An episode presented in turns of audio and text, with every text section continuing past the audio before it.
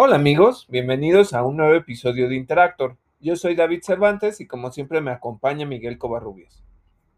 ¿Qué tal amigos? Gracias por escucharnos esta semana. Este es el episodio número 87 de Interactor y hablaremos entre otras cosas en nuestra sección de videojuegos eh, de títulos como For Honor, Tiny Tina's Wonderland, Grand Theft Auto y también de algunas desarrolladoras, entre ellas Nintendo, Riot Games, Electronic Arts y Supermassive Games.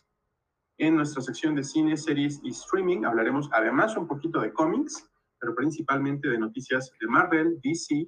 Tenemos por ahí algo de HBO Max, hablaremos un poco de las producciones de Paramount Plus, de Netflix y de Star Wars. Comenzamos.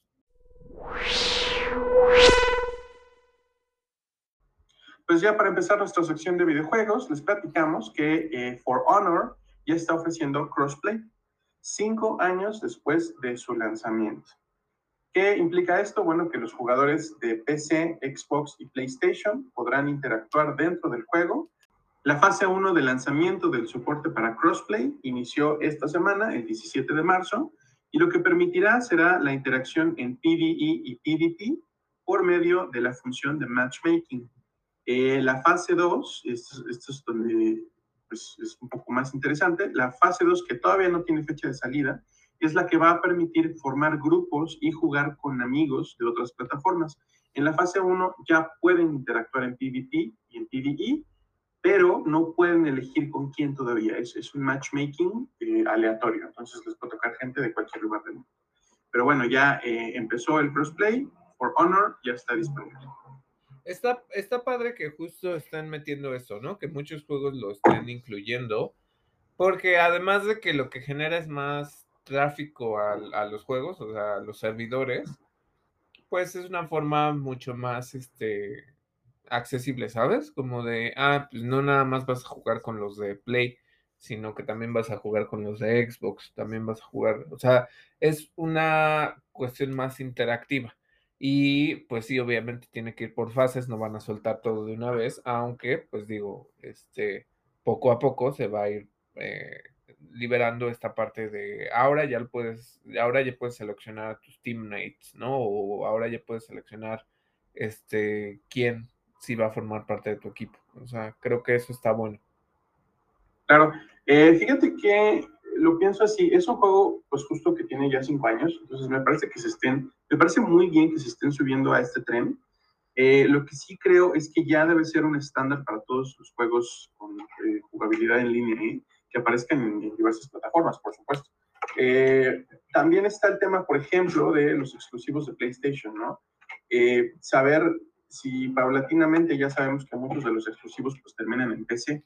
Entonces, saber si las desarrolladoras tienen contemplado que en el futuro, pasado cierto tiempo, pues también pueden incluir este, este crossplay, ¿no? Pero bueno, un juego que sale para, eh, para diversas plataformas, yo creo que ya es un estándar dorado que sí o sí tenga crossplay.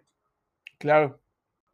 Otra noticia que tenemos eh, viene de Riot Games. Anunciaron que eh, invierten, están, están haciendo una inversión en For, For, Fortich, Fortich Fortiche Production es el estudio francés de animación responsable por eh, la producción de Arcane, la serie Arcane. Eh, lo que trasciende esta semana alrededor de esta noticia es que Riot Games eh, invierte, pone ciertas piezas en el tablero, es decir, pone ciertos ejecutivos de la propia Riot dentro de la productora, pero deja todavía a la productora con autonomía, no, no están ejerciendo un control, no es una compra propiamente, solamente una inversión. Sí, y, claro, ¿no? O sea, con el éxito que tuvo Arkane, pues lo que te quieres asegurar es que el estudio trabaje de esa manera, ¿no? ¿Para qué limitarlos y para qué obligarlos a, ah, ya te compré, entonces ahora tienes que hacer cosas? Creo que no funcionaría así, pero está bueno, ¿no? Porque así se aseguran de que el nivel o el estándar siga funcionando. Claro, y además, bueno, la serie, digo, sabemos que Arkane aunque está basada en League of Legends, pues como que no, los jugadores no le encontraron mucho parecido, pero pues están asegurando de tener eh, pues la puerta abierta a un estudio además con la calidad de la serie de Arkane. A mí me parece impresionante lo que hicieron con esa serie, eh, pues para sacar más spin-offs. Claro. O, series de, de, la producción que quieran. Eso está bueno. Sí. Más noticias. Eh, Tiny Tina's Wonderlands incluirá crossplay desde el día de su lanzamiento, justo lo que les decía. El día 1 van a tener crossplay en Tiny Tina's Wonderland. Recuerden que este juego sale el 25 de marzo, ya mero, y va a estar disponible para eh, PC, PlayStation 4, PlayStation 5, Xbox One y Xbox Series X y S. Y recuerden que eh, si lo van a jugar para PC y deciden adquirir el juego a través de la Epic Games Store y juegan Fortnite, pues les van a regalar un unicornio de cristal. Sí, y yo creo que este se va a estar enfrentando contra Kirby and the Forgotten Land. Digo, no son, o sea, para nada los públicos son los mismos, pero si les gusta cualquiera de los dos, pues ya eh, salen el 25. Entonces, este está bueno, ¿no? Y que también no se pierdan el ponicornio. y como dices, que sí, que sí está cumpliendo con esta regla del crossplay. Ah, así es, me parece, me parece muy acertado. Eh, y la otra noticia de esta semana que eh, curiosamente a mí me ha dado la impresión, a lo mejor estoy equivocado, ustedes nos dirán, pero me ha dado la impresión de que no es una noticia como que haya hecho tantísimo ruido, pero ya están disponibles Grand Theft Auto 5 y Grand Theft Auto Online para Xbox Series X y S y para PlayStation 5.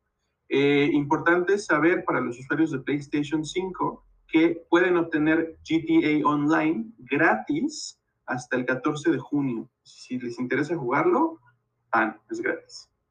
Mira, yo creo que la situación por la cual eh, no estoy dudando de la de lo masivo que es eh, GTA. Lo es. Pero el problema es que uno, tienes a la gente esperando, esperando, esperando, esperando el título siguiente, más que este título, porque si no me equivoco, este título lleva alrededor de no sé, más de cinco años ya lleva eh, esperando. Entonces, eh, imagínate tener la expectativa del siguiente juego. Bueno, no, no me lo tengo que imaginar. A mí me pasó con Kingdom Hearts, fueron 13 años de estar esperando. Eh, que en realidad no fue una espera tan larga porque hubo spin-offs y hubo otras cosas antes de llegar a, a Kingdom Hearts 3. Pero en este caso, pues GTA no tiene otra cosa, salvo el online, donde puedes hacer muchísimas otras, o sea, divertirte, pasarte horas de, entretenimiento ahí. Pero eso otra vez te vuelve a vender algo que ya llegó desde PlayStation 3, ahora pasa a PlayStation 4, ahora pasa a PlayStation 5 y sigue siendo el mismo juego. Por mucho que lo ames y por mucho que te diviertas, eh, en realidad pues es, es el mismo juego. Entonces yo creo que puede ser una buena opción para todos aquellos que lo estuvieron postergando y que no lo probaron, pero aquellos que ya lo hicieron es como de, ay, este, ahorita, sobre todo con toda la situación de Elden Ring, donde todo el mundo está subido en Elden Ring, pues es, yo creo que es por eso que pasa desapercibido, ¿no? Porque al final te estoy cobrando otra vez, este, digo, salvo lo de PlayStation 5 donde no te van a cobrar el online, pero pues lo demás sí. Entonces yo creo que por eso no está teniendo tanto ruido como usualmente un juego de GTA tendría. Ah, yo no puedo opinar porque los únicos GTA que jugué fueron para Xbox 360 y, creo que no soy mercado para el GTA, aunque reconozco que sí son muy divertidos. Yo, la neta, es que mira, eh, por ejemplo, jugué GTA San Andreas. Es mi favorito. Eh, y, casi lo acabo, o sea, la verdad es que casi lo acabo. Después lo compré y, perdónenme, eh, esto sí es como muy personal. me encantaba, pero yo me acuerdo que había revistas, creo que era Hobby Consolas, que sacaban todos los cheat codes y todos los cheat codes, hasta te venían los, las libretitas donde encontrarlos. Me acuerdo que incluso, y me voy a ir un poquito de lado de este tema, pero me acuerdo que sacaban las guías para que en Tomb Raider eh, Anniversary sacaras este, todas las reliquias y bla, bla, bla, ¿no? Pero en este te daban todos los cheat codes. Y yo ya me acuerdo, neta, neta, tan, tan enfermito estaba que me acordaba todo, o sea, ya me lo sabía. Ah, tal, tal, necesito un coche, necesito un helicóptero. Ah, este es el code. Este, y sabes, arriba, abajo, triángulo, cuadrado, bla, bla, bla. Todo eso lo hacía y entonces pues ya llevaba yo armas, lanzacohetes, este, este, el antibalas, todo, ¿no? Pero cuando lo jugué en PlayStation 3, ya el, los cheat codes no funcionaban. Los intenté muchas veces y no, ya no pegaban, no sé por qué. Entonces eh, volví a rejugarlo, pero como que ciertas partes eh, como que no envejecieron bien, entonces ahí como que costaba un poco más de trabajo. Y luego, como dices, en Xbox 360 yo probé GTA 4. Y a mi amiga, eh, ella le encantó, ella sí avanzó todas las misiones y todo, pero a mí no me gustaba cómo se controlaba el coche, me mareaba mucho porque era como control invertido y no sé si era algo de que yo no le sabía mover, pero de repente como que ibas manejando y la cámara se iba para arriba. Entonces, no me gustaba. Y como que la historia del protagonista tampoco me llamaba la atención. Ya hasta después, pues me compré GTA 5 y me gustó bastante, pero en algún punto lo abandoné porque es muy largo. Entonces, por eso les digo, yo he tenido una buena experiencia con estos juegos, me gusta, creo que podría tener cierta expectativa con GTA 6, pero, pero entiendo, ¿no? O sea, entiendo que pues básicamente te están revendiendo el mismo juego que ya lleva tres generaciones y que nomás no. Y pasando a otras noticias, específicamente de Nintendo, el 11 de agosto se celebrará un concierto con motivo de los 30 años de Kirby y se, eh, se transmitirá de manera gratuita en todo el mundo. Entonces, si son fans, pueden escucharlo. Y sobre todo porque pues ya está muy, muy cerca este, el lanzamiento de Kirby and the Forgotten Land. Y aunque esto sea en agosto, finalmente pues es una celebración, ¿no? O sea, yo, yo lo que digo es que hay una relación por el lanzamiento de un juego en los 30 años de esta franquicia. Está, está bueno porque eh, otros juegos nomás no hacen nada aunque cumplan 25, 30 años pero en este caso Kirby sí lo va a hacer. Otra cosa, ya están disponibles Alien Soldier, Super Fantasy Zone y Light Crusader, todos estos títulos de Sega para suscriptores de Nintendo Switch Online más Expansion Pack. Y otra cosa es que eh, si ustedes ya tienen este eh, Expansion Pack de Nintendo Switch Online, pues sepan que ya está de forma gratuita y esto ustedes lo, ya no necesitan pagar absolutamente nada. Está disponible la primera ola del Booster Course Pass para Mario Kart 8 Deluxe. Eh, eh, incluye ocho pistas. Les voy a decir cuáles son estas pistas. Está eh, Paris Promenade, que es de, si no me equivoco, del juego de móviles. Toad Circuit, Choco Mountain, Coconut Hole, que creo que es de Nintendo Wii. Eh, Tokyo Blur, que es esta de, igual de, del tour, del juego de móvil. Shroom Ridge, Sky Garden y Ninja Hideaway. Esas son las pistas, nada más para que sepan y empiecen a probarlas. Toad Circuit. sí. Hay que jugar en la pista de Toad. Les tenemos más noticias. Electronic Arts canceló su evento de verano, el EA Play Live. En su lugar, revelará más sobre sus proyectos cuando el momento sea justo. Lanzaron un comunicado eh, y pues nada, sencillamente en el clima actual y dadas las eh, medidas de contingencia que todavía están como que activándose y desactivándose y volviéndose a activar, pues no, no lo consideran pertinente.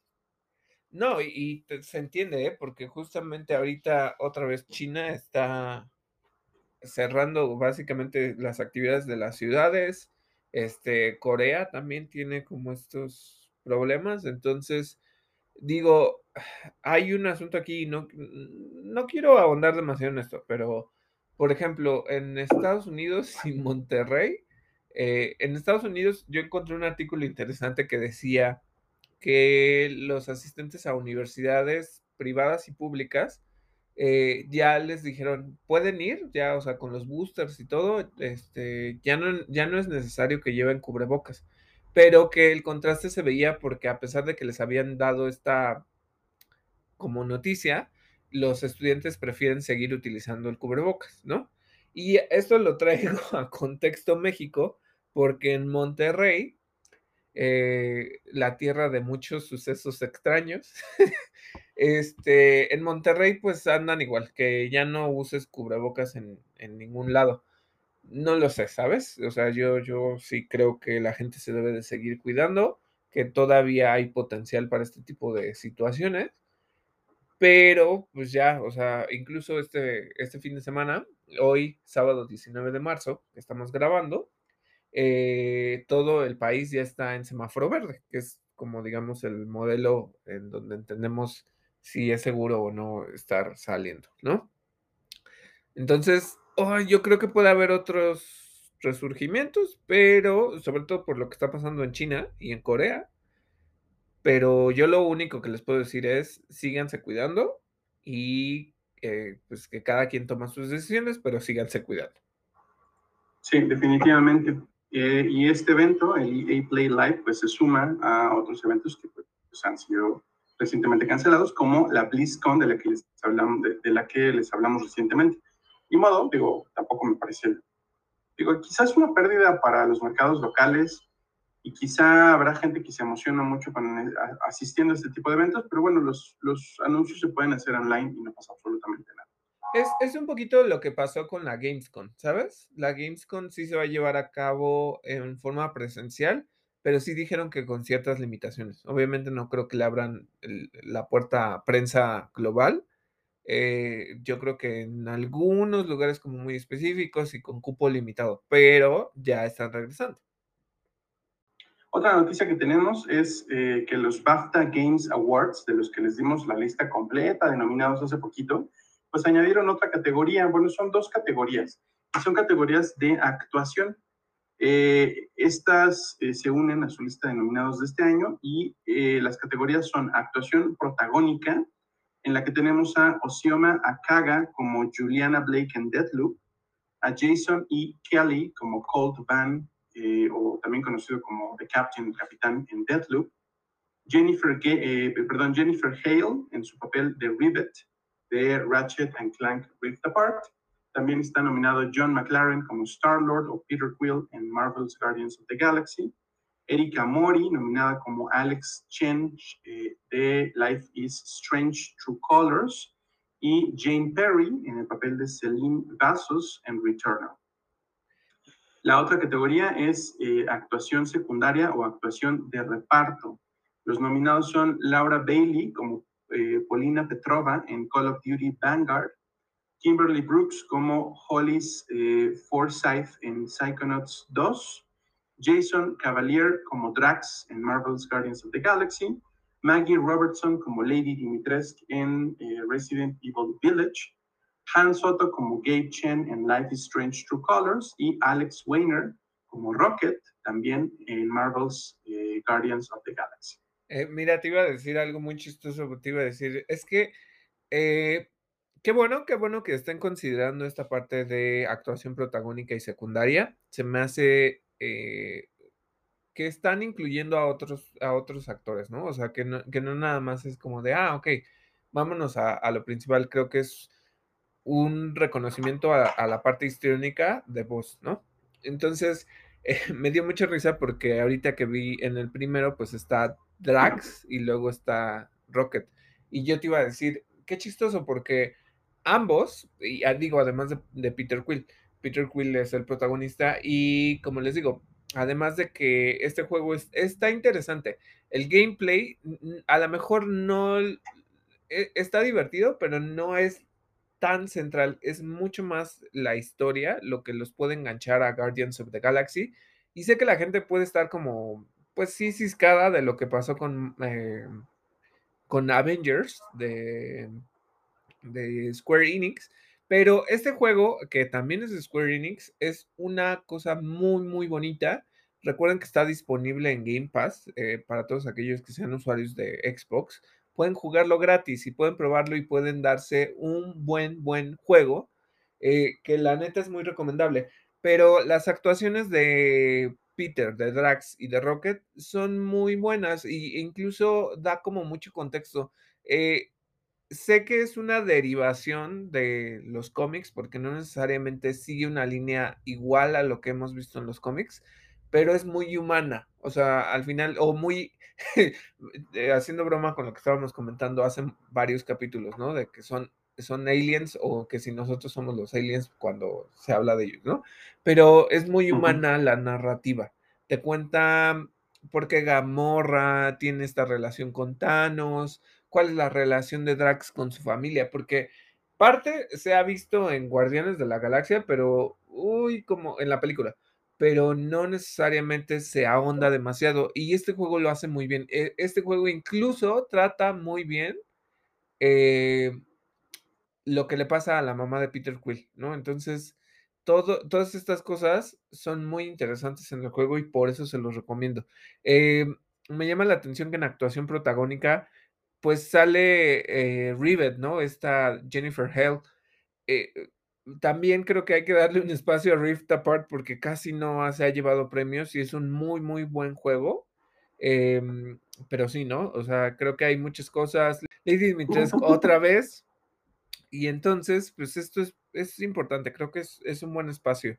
Y qué bueno que están estas nominaciones.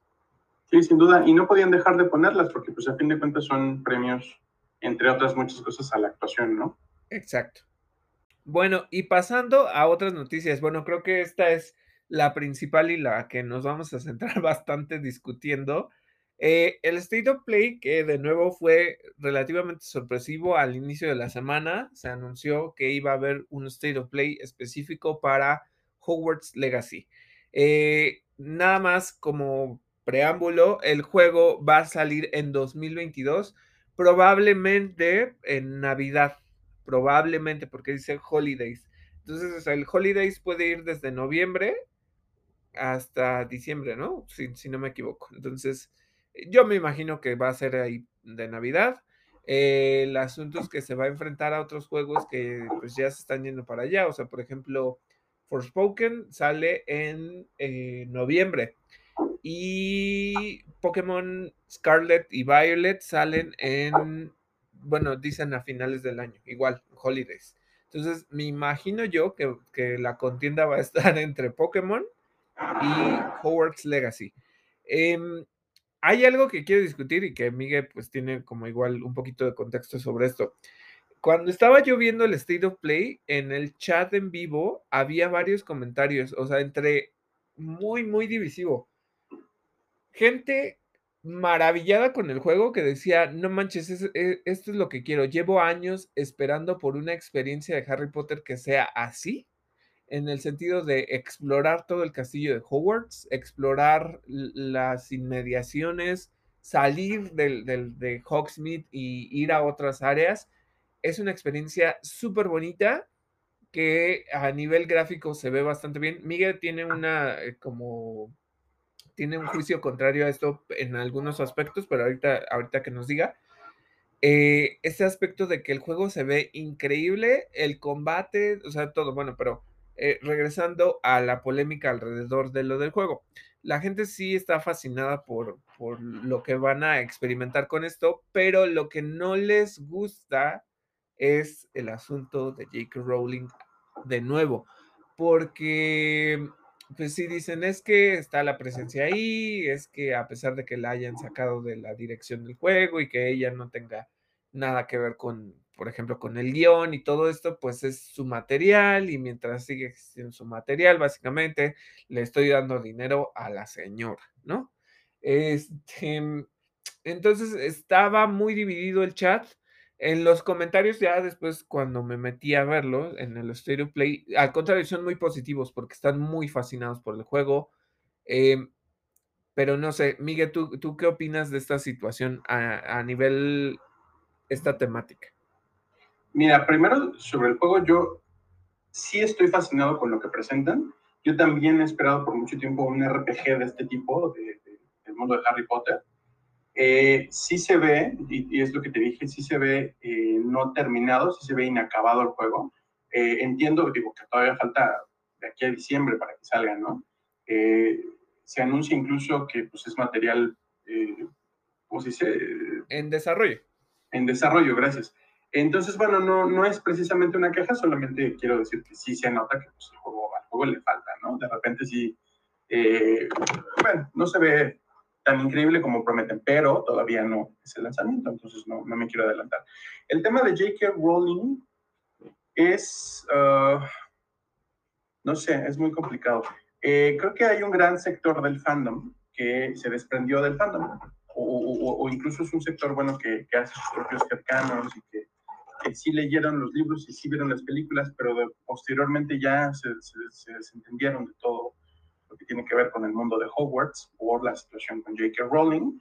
Es válido, solo que pienso que las personas que eh, quieran disfrutar de este juego, pues que lo hagan libremente, ¿no? O sea, eh, le hemos estado, no, no es consuelo, quiero tampoco decir una tontería, pero le hemos estado pagando por años a, desarrolladoras que tienen dentro de sus filas, pues ya conocemos todos los escándalos, ¿no?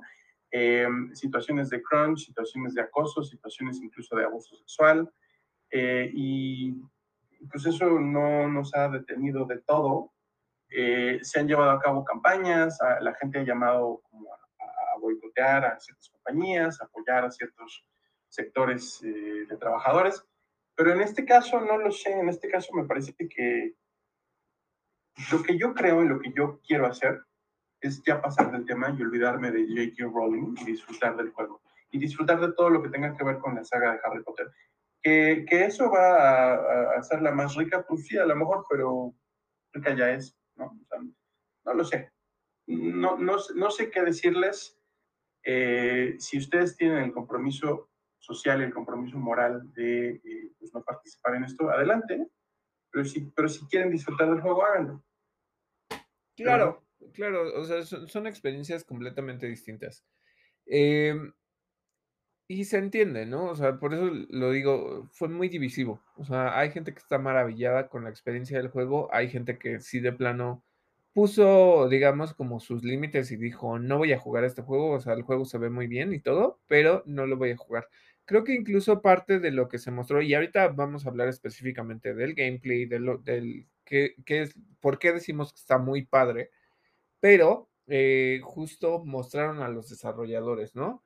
Mostraron una, voy a decir, con tintes muy, muy, muy ligeritos, como cierta, como que es muy amable, ¿no? O sea, porque mostraron al director del juego, a la directora de escenarios, a la directora de arte, o sea, como que sí está variado, no vi tanta diversidad en general, por ejemplo, de raza o de identidad de género, pero creo que intentaron que fuera amigable y decir, no estamos eh, colaborando con J.K. Rowling para que eso les quede seguro y ya, ¿no? O sea, sin, decirlo, ¿no? O sea, el punto es que ella no sale. Ajá, no, no sale. Entonces sí, como que incluso la directora de, storytelling, o sea, de, narrativa, que fue la, la la central, junto con el director del juego, este, sí como que dijo no y queremos que sea muy abierto, que sea una experiencia muy divertida y queremos explorar como varias temáticas y todo esto, ¿no? Entonces,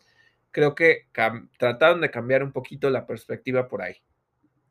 Me imagino que lo que estaban mostrando eran las casas de ellos, ¿no? Porque eran cuatro miembros y muestran las cuatro casas.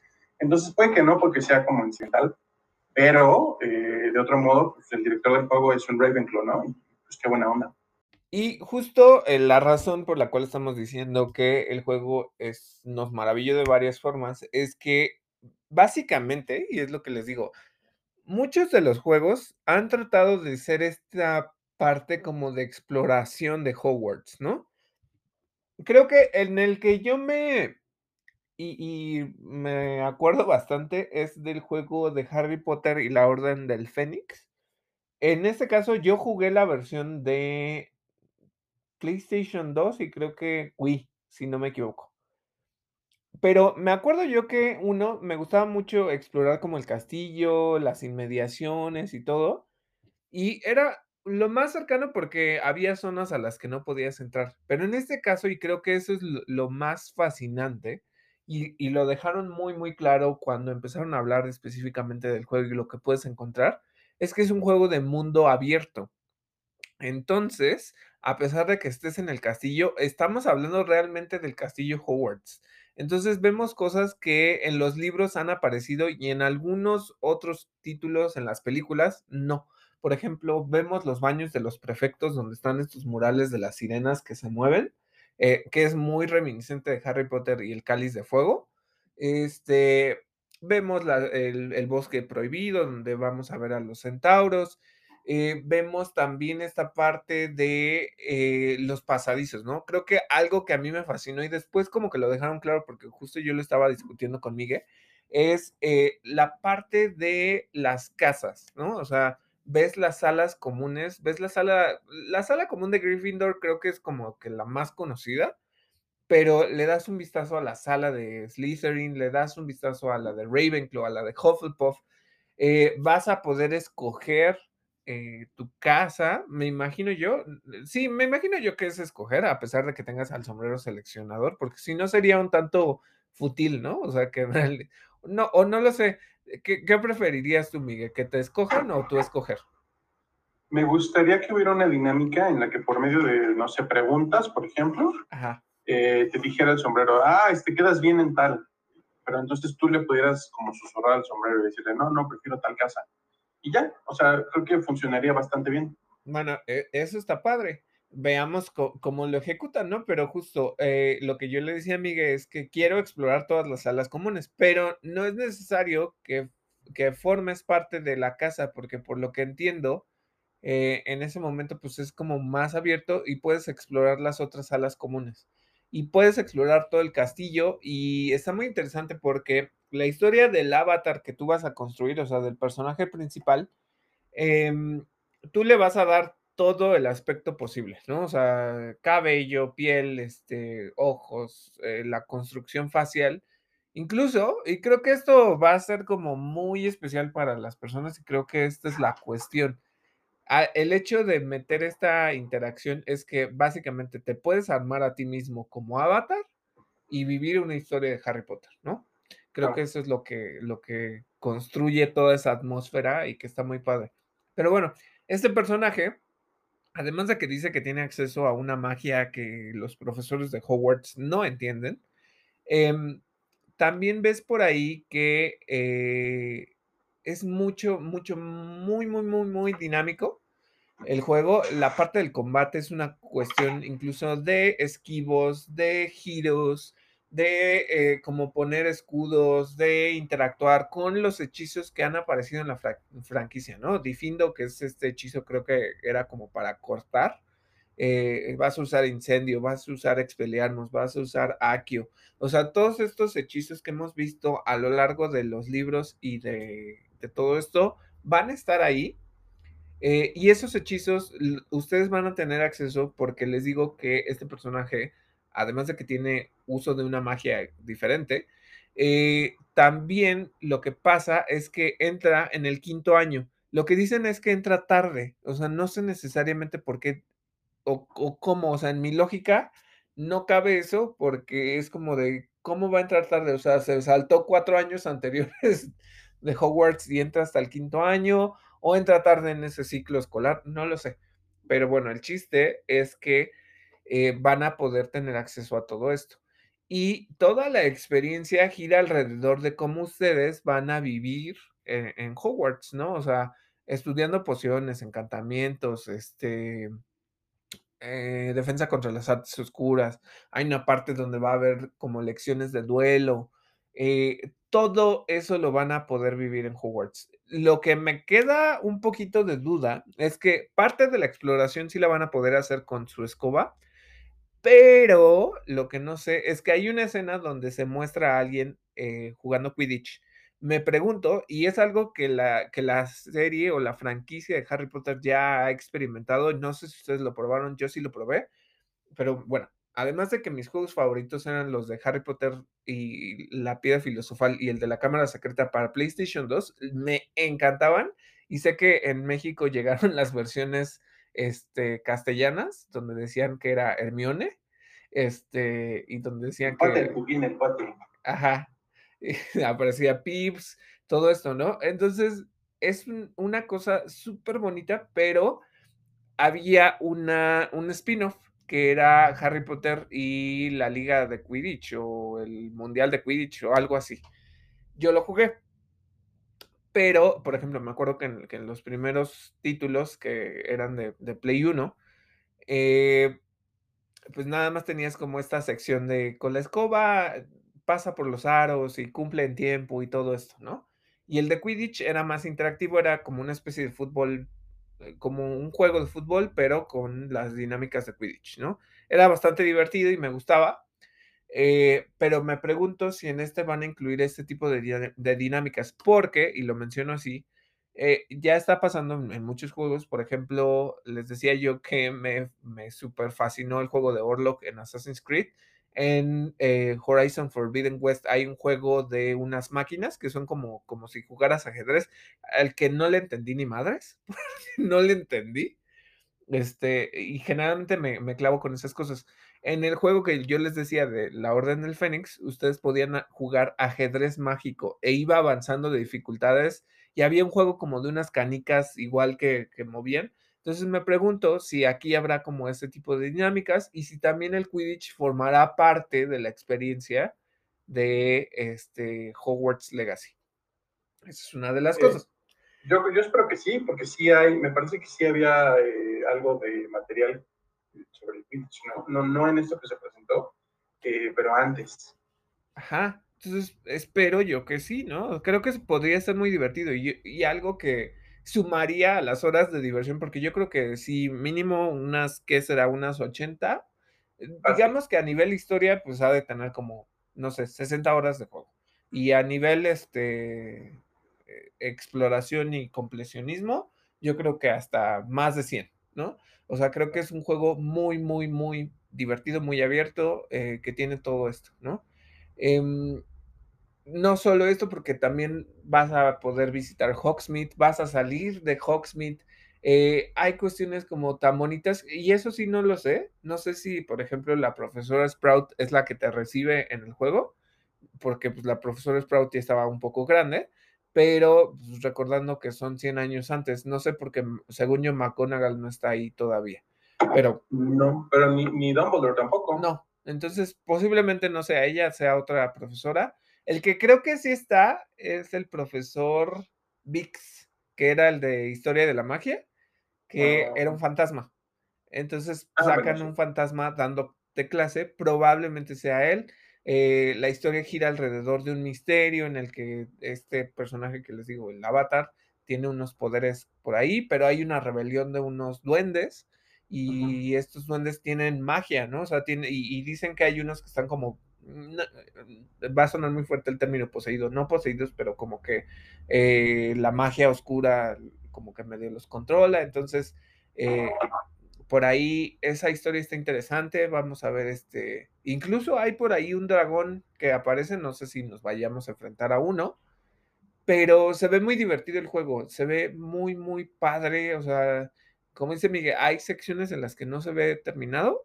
Pero por lo demás, ciertas cosas, incluso va a haber clima cambiante. O sea, va a haber eh, lluvia, sol, nieve. Este. No me acuerdo qué otra cosa, pero. O sea, va a ser dinámico el clima.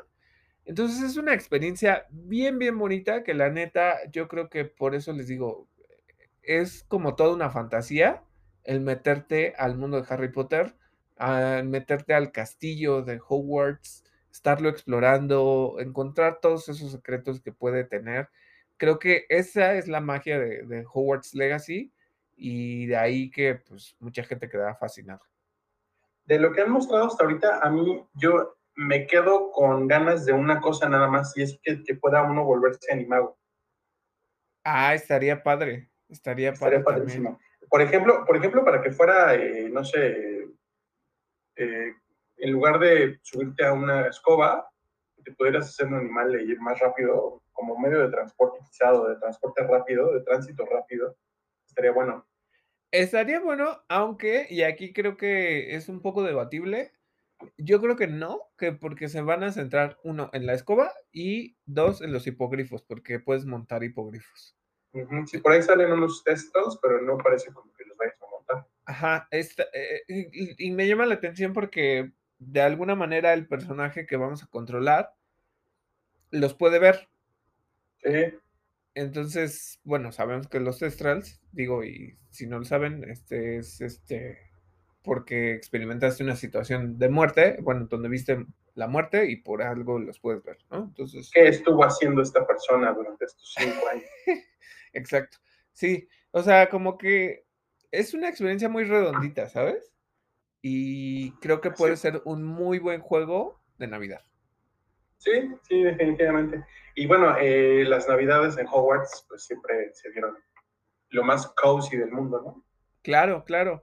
Eh, y, tiene como estos sistemas de progresión, que si los hechizos, que si aprendes cosas nuevas, que tienes crafting. Ah, pues obviamente también este, aparece la sala del requerimiento.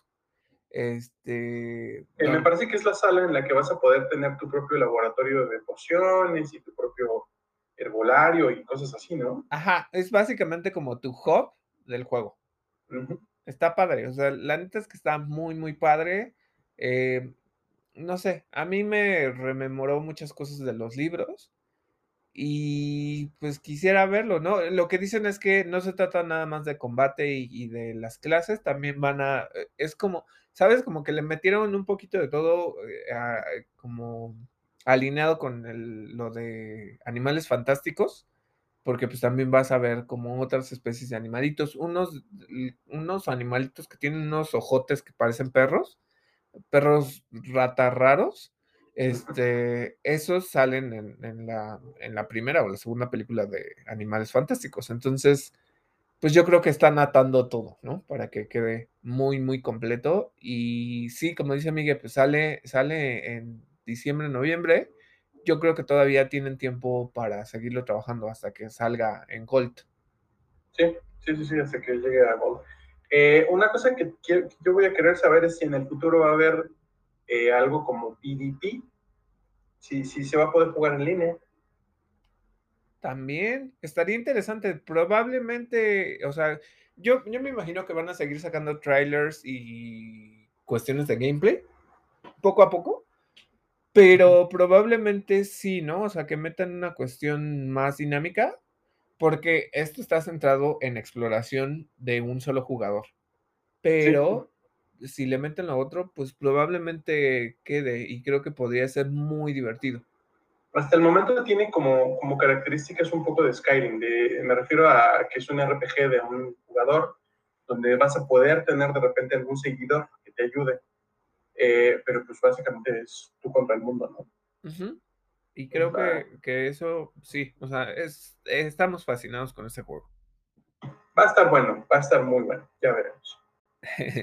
bueno, siguiendo con las noticias, Supermassive Games reveló que el juego The Quarry, que es un sucesor espiritual de Until Dawn, eh, estará disponible a partir del 10 de junio en PlayStation 4, PlayStation 5, eh, Xbox One, Series X y S y PC a través de Steam.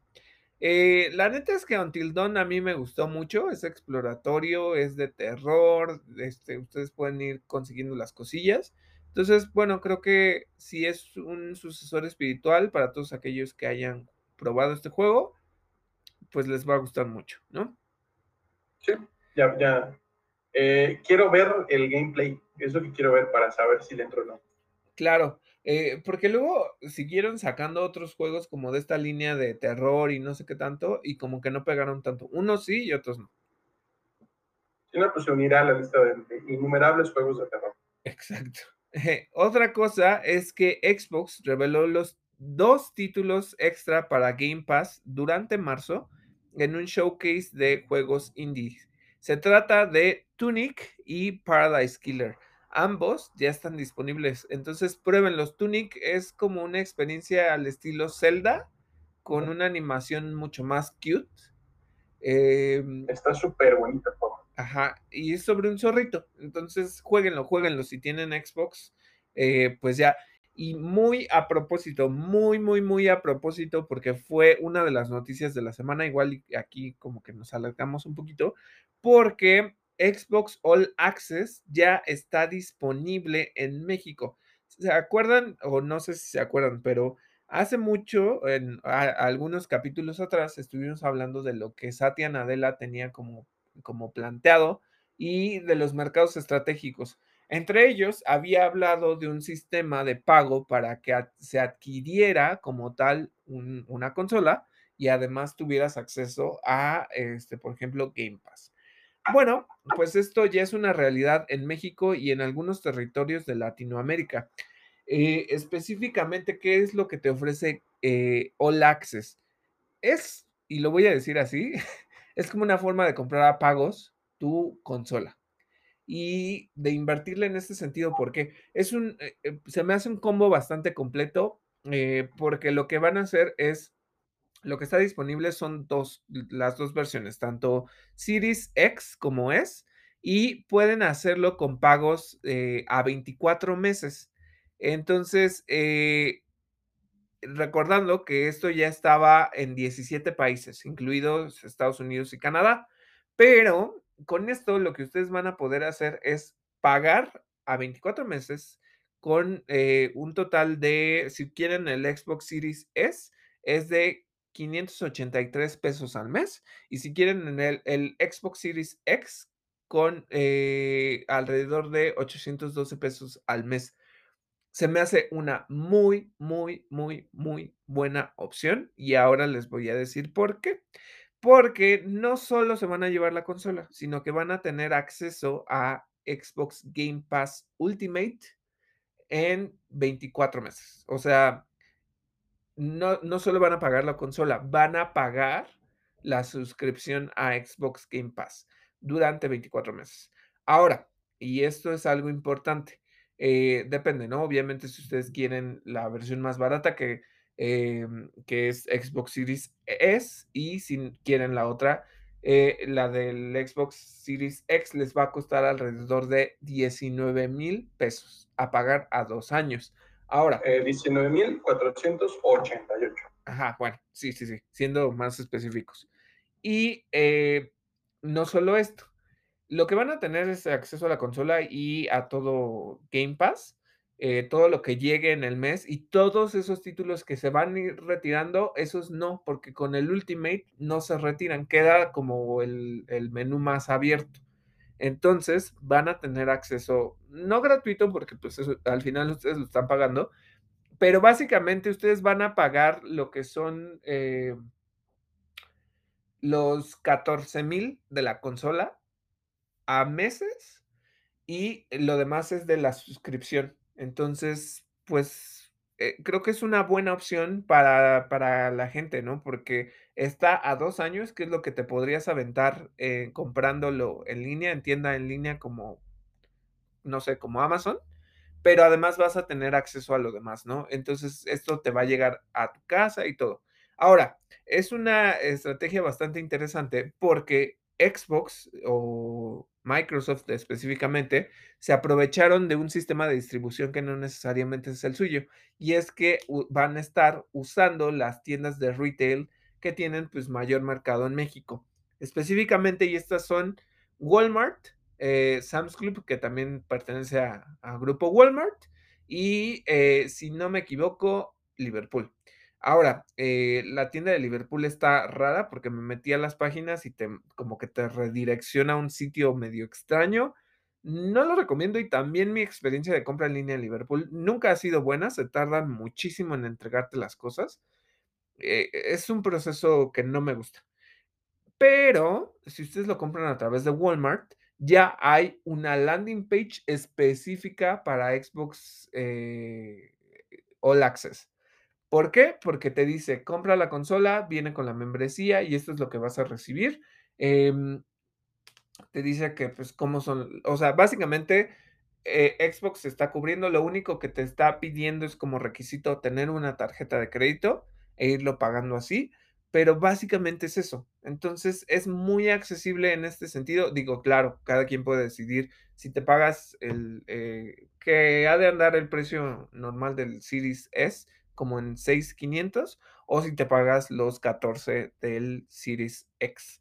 Pero creo que es muy accesible. En este sentido, si ustedes quieren probarlo, eh, es una forma de de como de financiamiento en cierto sentido, pero pues no porque lo paga tu tarjeta de crédito, ¿no? Entonces, eh, pero es una forma accesible para que papás puedan pagarlo, ¿no? O sea, que, que no se avienten de un chingadazo eh, pagar 14 mil pesos y más lo que te cuesten los juegos, sino que lo puedes ir pagando a meses y es una experiencia completa porque pues no les vas a, o sea, digo, eh, algo de lo que carece Xbox es de tener nuevos títulos para la nueva generación. Tienen poquitos nuevos títulos, ¿no? Pero todo el catálogo de Xbox Game Pass es lo que te va a servir, ¿no? Entonces, eh, si estaban como esperándose, si estaban viendo qué era lo que hacían, pues es una buena opción para que, pues, yo digo que principalmente papás y pues los jugadores que ya tienen un sueldo y que dicen, bueno, de todos modos lo quiero, pero no necesariamente me quiero aventar el, golpe del gasto, pues tengan acceso. ¿Qué te parece a ti, Miguel? ¿Qué, qué te gusta de esto o qué no te gusta? Eh, eh, me parece excelente opción, sobre todo porque sea a meses, o sea, creo que es una ganga. Sí, está, está padre. Está accesible. Eh, creo que. y incluso les digo, ya se pueden meter, ya lo pueden. Eh, de repente en México, como que pasa algo muy curioso, que de repente sí hay de todo. O sea, sí hay de. O sea, ah, sí hay Xbox Series X y S, sí hay PlayStation 5, sí hay Nintendo Switch OLED.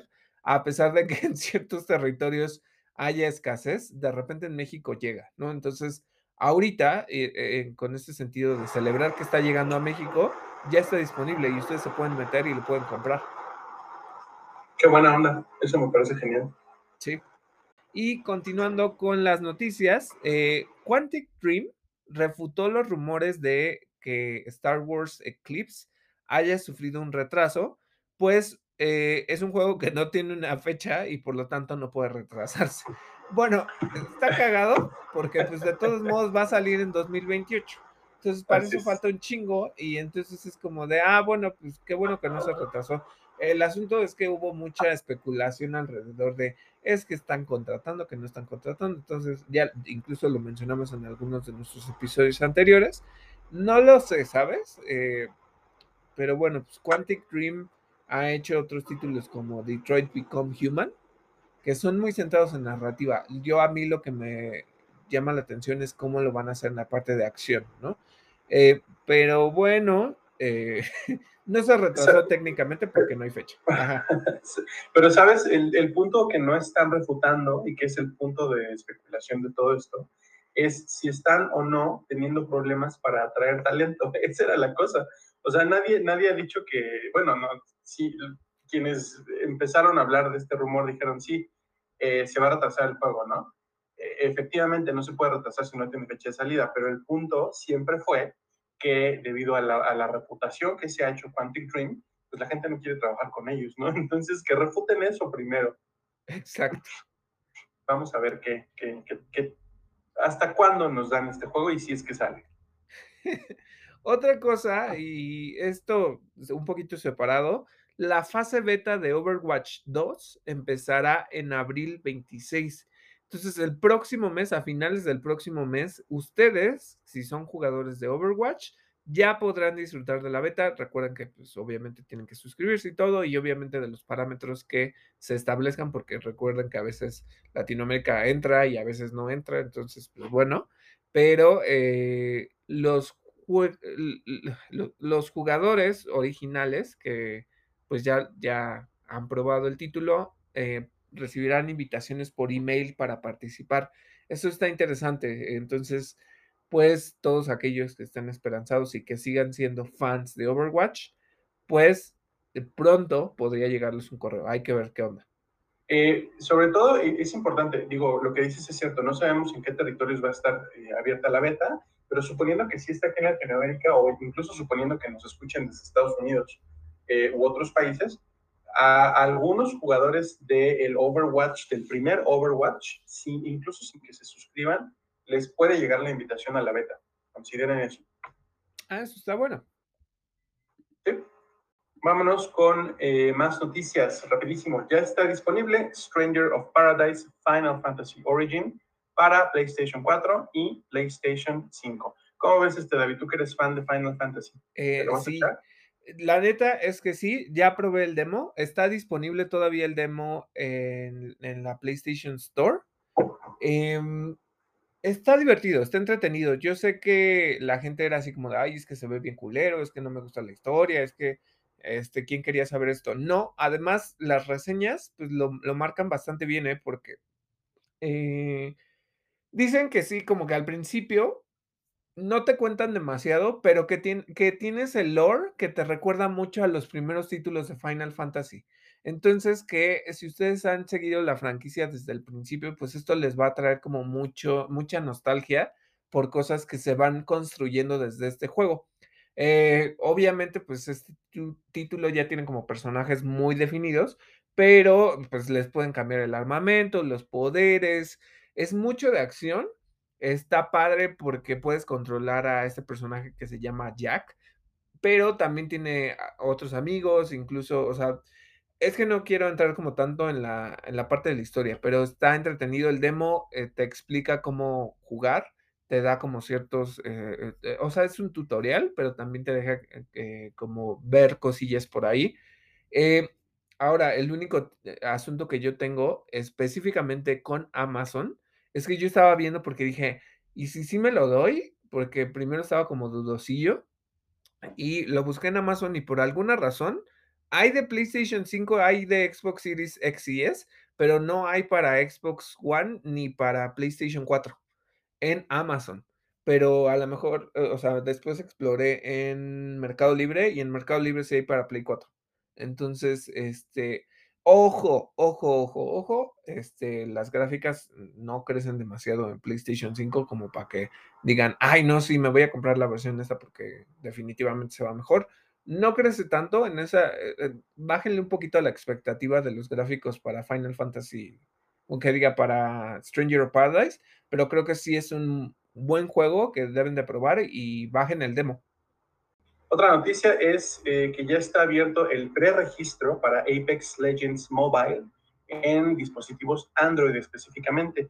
Lo que promete Respawn es eh, ofrecerle early access a las personas que se preregistren y además, eh, bueno, artículos exclusivos dentro del juego que pues van a tener por el solo hecho de entrar al preregistro.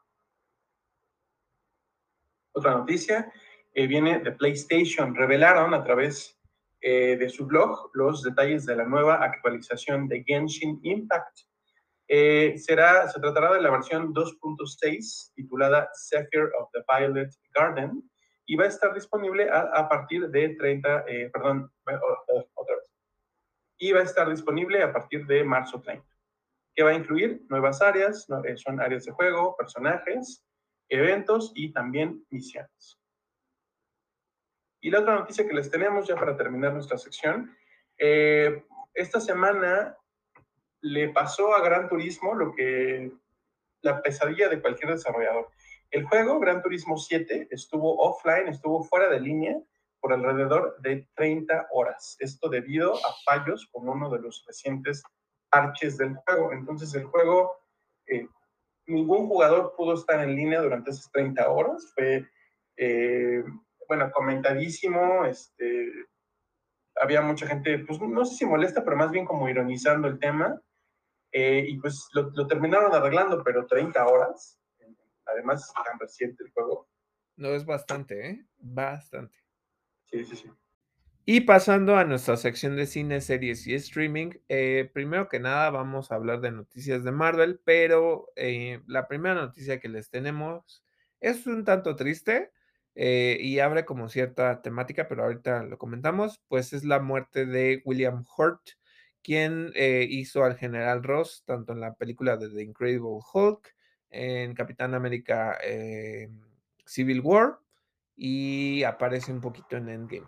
Ahora, la cuestión que yo les decía, además de pues, el triste fallecimiento de este actor, es que se rumoraba que él iba a aparecer en, en She-Hulk porque no solo iba a ser este She-Hulk, Hulk, y, sino que también iba a aparecer Abominación, este, Red Hulk y todo esto. Entonces, no sé específicamente qué vaya a pasar con esto, no sé si haya grabado material para, para She-Hulk o qué onda, pero pues bueno, es lamentable.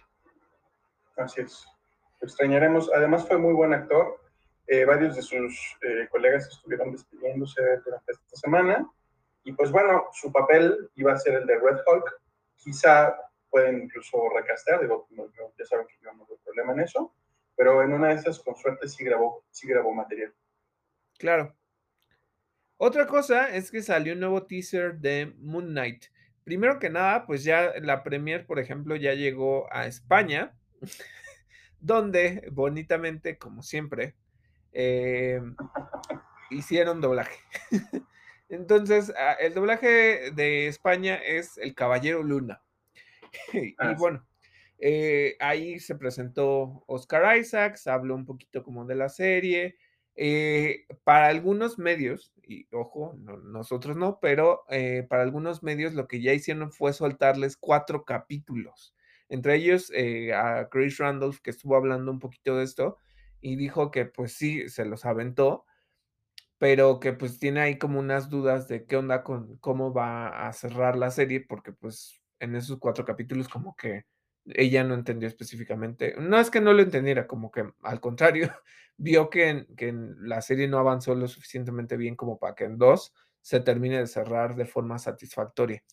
Entonces, bueno, recordando que Moon Knight ya casi llega. ¿Dentro de qué será? ¿2 semanas, Miguel? Eh, sí, sí, sí, en dos semanas. Ok, entonces nosotros ya saben que vamos a estar discutiendo sobre esto. Eh, se muestran pues las diferentes facetas de Max Spector, eh, de Mark Spector, perdón, y de eh, pues las personalidades de los dioses, ¿no? Específicamente al que vemos es a, a Honshu, el que está siguiendo a Moon Knight, y sí vemos como cierta brutalidad por ahí. Entonces, bueno, yo estoy emocionado por esta serie, a ver qué onda. Ahorita que dices lo de la brutalidad, hay una noticia eh, que salió en algunos medios. Eh, ya saben que las series de Netflix de Marvel pues ya se fueron para Disney Plus y se, se había prometido sí que se iba a implementar el control parental y toda la cosa, pero había gente pensando, bueno, pero de todos modos Disney Plus, las van a censurar. No hay censura. Eh, las escenas de violencia y de sexo que podemos ver en Jessica Jones, en Luke Cage, etcétera, siguen ahí Ah, qué bueno. para beneplácito de todos los fans. No, qué bueno, qué bueno que no le quitaran eso, o sea, porque, mira, lo voy a decir tan, tan así, ¿eh? Porque creo que eso es el asunto de lo que sucedía.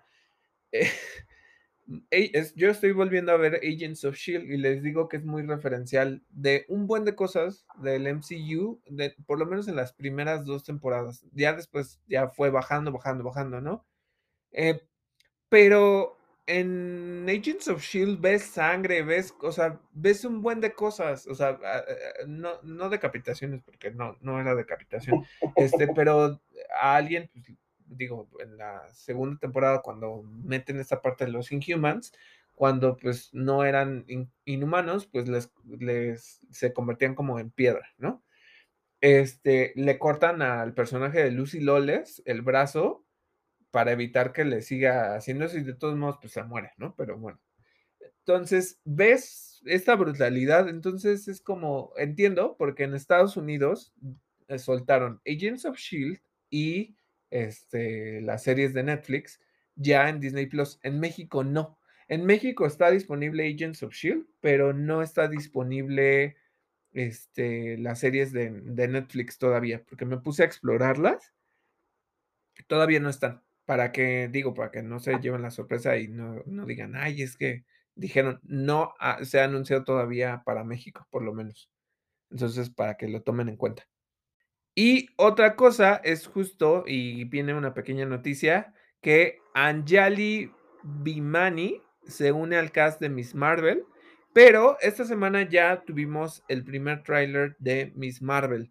Eh, la gente lo está asociando y justo quiero mencionar algo porque en mi, en mi reseña de Going Red o Red, que creo que es solo así en México, este, les dije yo que era como muy para generación Z en que por algo no había yo conectado con esto.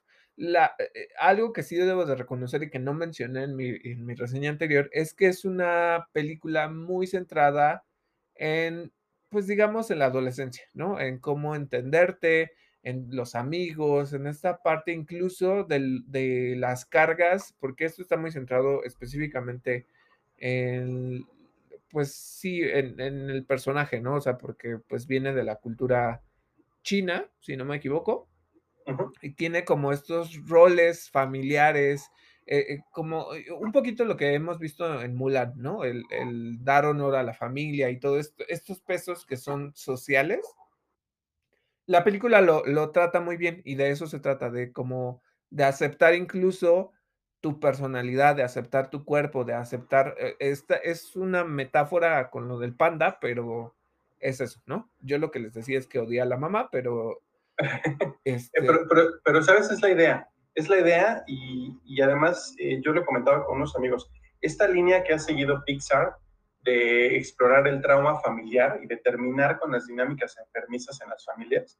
Me parece que lo han, lo han estado haciendo desde Coco, lo hicieron con, con Luca, lo hicieron por supuesto con Encanto, uh -huh. y, y, lo llevan ahorita como a, su, a la cumbre con Turning Red, porque pues bueno, o sea, la forma en la que la niña de plano rompe con la mamá está, bueno, no, no se los spoileo, pero está, está buena. Lo que, me, lo que se me hace curioso, porque yo ya la vi, lo que se me hace curioso, sí entiendo que eh, pues una película que es familiar esté de cierto modo dirigida a la generación Z, pero la película se desarrolla en 2002, entonces, eh, Lin, ¿cómo se llama? Lin, Lin May? No, Lin May. ándale, ándale. La niña, pues. la niña, la niña panda que no es Lin May. Eh, es, es millennial, tiene 13 años, es, es, es, es, millennial, entonces eso está interesante, aunque sí quizá esté un poco codificada para, para niños de, de, ahorita, ¿no? Sí, sí, tienes razón, o sea, en ese caso sí, o sea, como que mezclaron esos dos códigos, pero les digo, puede llegar a ser alienable cuando la ves y es como de, ay, es que les digo que yo sentí que estaba viendo un episodio de anime muy, muy kawaii, así, y dije, ay, me A mí me gustó mucho eso. Bueno, y, y sí es una de las influencias del director. Exacto. Entonces, ahora, y ahora viene esta resolución, porque eh, justo el tráiler de eh, Miss Marvel es muy así. Tiene como esta parte como muy fantasiosa, muy colorida. Este, vemos a esta Iman Belani como, como Kamala Khan. Y entonces, eh, lo que ya se había dicho, que obviamente les habían cambiado los poderes, lo que les dije que es básicamente como una Green Lantern que no es Green Lantern, pero eh, sus poderes no, no, son necesariamente constructos de luz como lo pudiera ser este Green Lantern, pero tiene como un aspecto o un espectro de luz y como de cristales de luz. Entonces, al parecer, el brazalete que se pone en el tráiler es específicamente lo que le da sus poderes. No sabemos de dónde provienen, no sabemos si ese brazalete está imbuido con algo de las gemas del, del infinito, porque, eh, digo, por ejemplo, um, ay, se me fue el nombre de esta Spectrum que, que sale en, Wanda, en WandaVision. Este, Mónica Rambo. Ajá. Eh, Mónica Rambo recibe los poderes de, o sea, de lo que hizo Wanda. Y Wanda está eh, potenciada por la gema de la mente, ¿no? Eh, mientras que Carol Danvers está potenciada por la gema del espacio, que era el tercer acto. Entonces, no sé necesariamente si este brazalete de Kamala tenga algo que ver con eso. Este, vemos a estos personajes que están, que están chiquitos, que tienen como mucho esta aspiración. Vemos, o sea, por eso les decía que la gente está haciendo esta comparación como que es el Turning Red de Marvel porque pues incluso cuando hay una bully ahí que se burla de que trae este playera de, de los Vengadores y, que incluso está bonito porque no trae de todos los Vengadores, trae una playera donde sale eh, Wasp, donde sale Capitana Marvel y creo que sale este, ay, no me acuerdo quién, son tres mujeres, pero no me acuerdo quién, quién más sale. No sé si es Black Widow, creo que sí, creo que es Black Widow. Entonces se burla de ella y le, eh, en su imaginación como que esta Kamala le pinta unos cuernitos de diabla. Este, entonces tiene como esta dinámica, vemos que puede hacer como estos constructos para ir brincando por el cielo. Lo que sí, lo que sí le conservaron es eh, no, no tiene este poder como de transformarse físicamente y hacerse elástica como Reed Richards, pero sí puede sí tiene el puño largo, ¿no? El el megapuño que es muy común de Kamala Khan, ese lo conserva. Tiene esta dinámica como que no sé necesariamente que rompa la pared, la cuarta pared, pero como que es muy de, ay, incluso la el cómo entra el tráiler es como de cómic y ella como imaginando, entonces es como muy, sí es muy cute, es es lo que tengo que decir.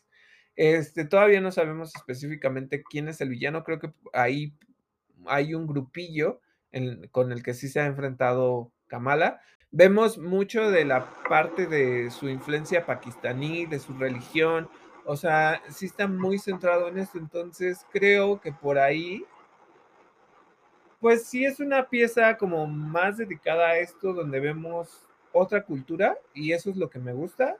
No sé necesariamente si me vaya a gustar el tono, porque como que quedé medio raro y dije: "Oye, es que siento que es Turning Red". Pero bueno, entonces ya vimos este tráiler, ¿a ti qué te pareció y qué te gustó, Miguel? Eh, pues mira, me gusta, le estoy dando chance. Una de las cosas, eh, no es que a mí me moleste y no es que yo necesitara esta eh, justificación, pero si les inquieta un poquito este tema de tus habilidades de cambio de forma o tus habilidades de elasticidad, eh, salió un comentario por ahí de uno de los creadores de Kamala Khan, si no me equivoco fue, eh, ¿cómo se llama? Jaime, no, ¿quién era?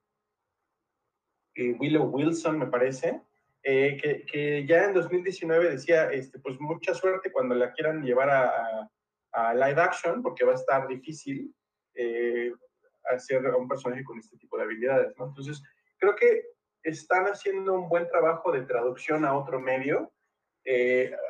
Lo que se ve hasta ahorita a mí no me molesta, me gusta bastante incluso, hablando de sus poderes. Quiero ver, quiero ver el origen, quiero ver cómo, de dónde sale y a dónde la lleva. Eh, lo que más me emociona de esta serie no es la serie en sí, sino el hecho de que pues, está consolidando a los héroes jóvenes, porque seguramente vamos a tener a los jóvenes vengadores, ya es prácticamente un hecho, ¿no?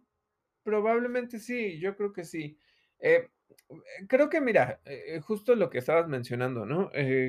Tiene como estas codificaciones que están interesantes para atraer nuevas audiencias, para también, este, que sea amigable, que sea muy abierto, que va en tendencia con lo que está haciendo, como dijiste, Encanto, Turning Red, este, Luca, etcétera, ¿no? Incluso se los voy a decir y regresándome un poquito, porque era algo que les quería mencionar, eh, sigo jugando Horizon Forbidden West, porque es un mapa súper amplio y porque la neta es que me estoy sumergiendo en todo lo, lo, que puedo con este juego. Pero de repente hay algo que me pareció muy interesante, eh, que estas dinámicas también se están metiendo y justo era algo que quería debatir contigo porque, eh, si no me equivoco, eh, una de las amigas en Turning Red, eh, pues tiene una identidad no binaria, ¿no, Miguel? Perdón, eh, parece, es, es, como muy ambigua, no lo sé. Sí, sí es una niña, pero no sé si es una niña trans, no, no lo sé. Sí tiene una identidad así como medio ambigua, lo cual me parece bien, pero está eh, todavía, entonces, en ese caso sigue como un poco en sintonía con este tema de eh, pues que Disney censura este tipo de contenidos, ¿no? Sí, como que no lo nombran, que es, uh -huh. eh, que, que, es lo que dijimos con el tema anterior de, de, Turning Red y lo de la menstruación, que primero como que te hace pensar que no lo van a nombrar y después sí lo, sí lo nombran. Este, pero bueno, es, es una de las cosas. Pero justo jugando Horizon Forbidden West, de repente me encontré un personaje no binario que le dice a Aloy, oye, es que este, de, hablan de alguien y dice, ah, la gente ha de pensar que está loco. Y le dice, a mí no me gusta que usen esa palabra porque a mí también me lo han dicho, ¿no? Dice, porque yo decidí utilizar una armadura de mujer y la gente pensaba que estaba loco.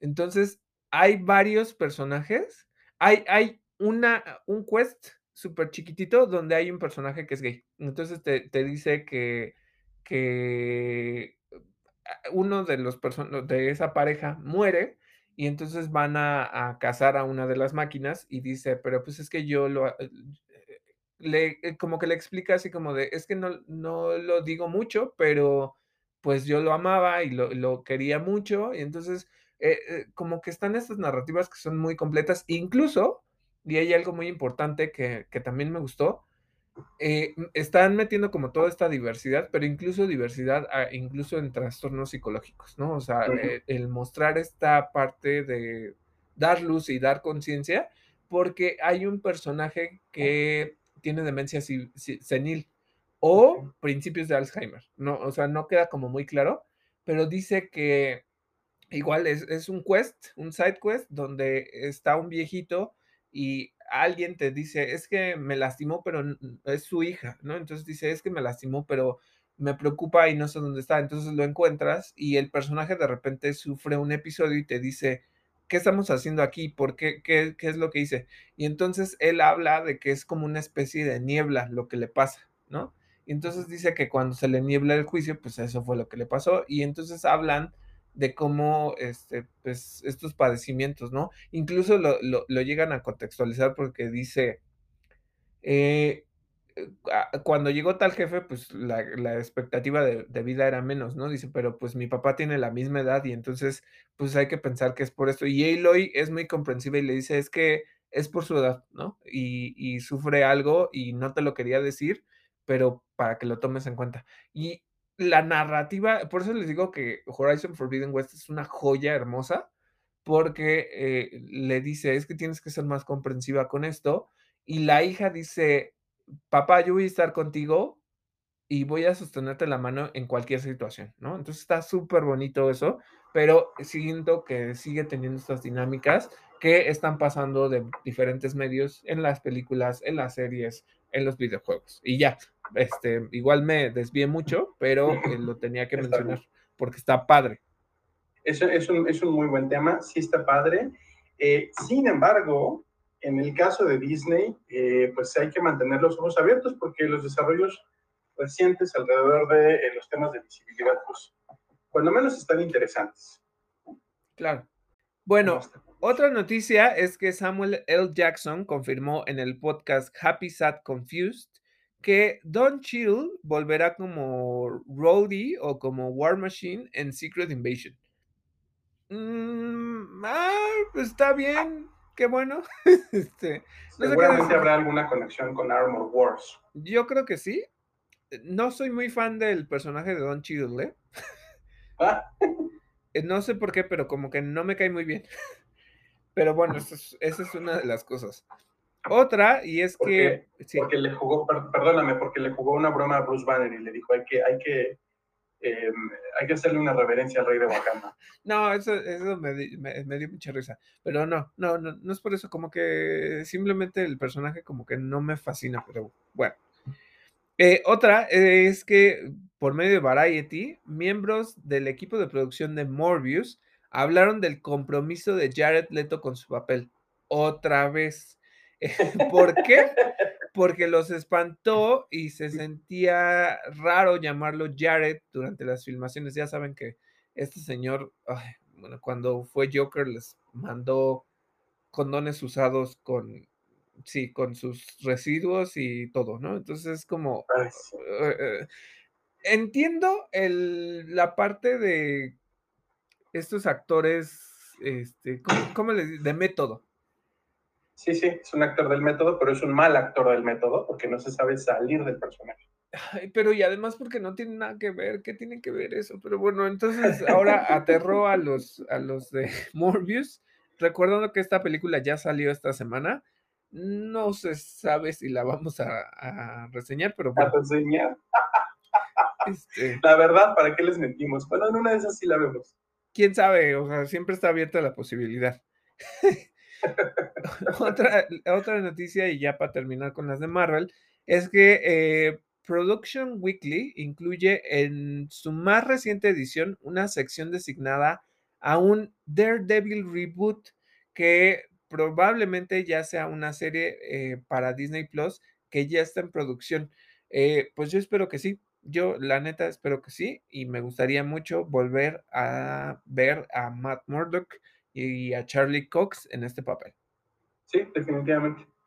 Eh, y además, bueno, eh, es una sorpresa anunciada, ¿no? Porque ya Charlie Cox lo había hablado. Este, hablamos un poco la semana pasada de cómo dijo, eh, pues, que no tendría mucho sentido hacer un reboot igualito o retomar la historia de Daredevil exactamente donde se quedó en Netflix, porque pues ha pasado tiempo, ¿no? O sea, esto, todo esto son, todo el universo de Marvel actualmente son cinco años después del RIP, cinco años después de Avengers eh, Infinity War. Entonces, pues supongo que sí tendrá algo de sentido que las cosas sean un poco diferentes para él. Claro, y bueno, eh, eh, justo ya les decía que ya iba a cerrar, pero nada más para que sepan que ya está disponible para compra y renta Spider-Man Far From Home. Este, ay no, Far From Home, no, perdónenme. No Way Home. No Way Home. Sí, sí, sí, ya está disponible, ya la pueden rentar, ya la pueden comprar. incluso básicamente casi todos los servicios. Está disponible en Google Películas, está disponible en Amazon Prime en la sección de compra-renta. Eh, creo que Cinepolis Click también la tiene y creo que, si no me equivoco, Apple Plus también en, compra y renta. Este, para todos aquellos que no la fueron a ver o que la quieren volver a ver y ya no aguantaban este, la espera, pues ya lo pueden hacer, ya está, ya está disponible.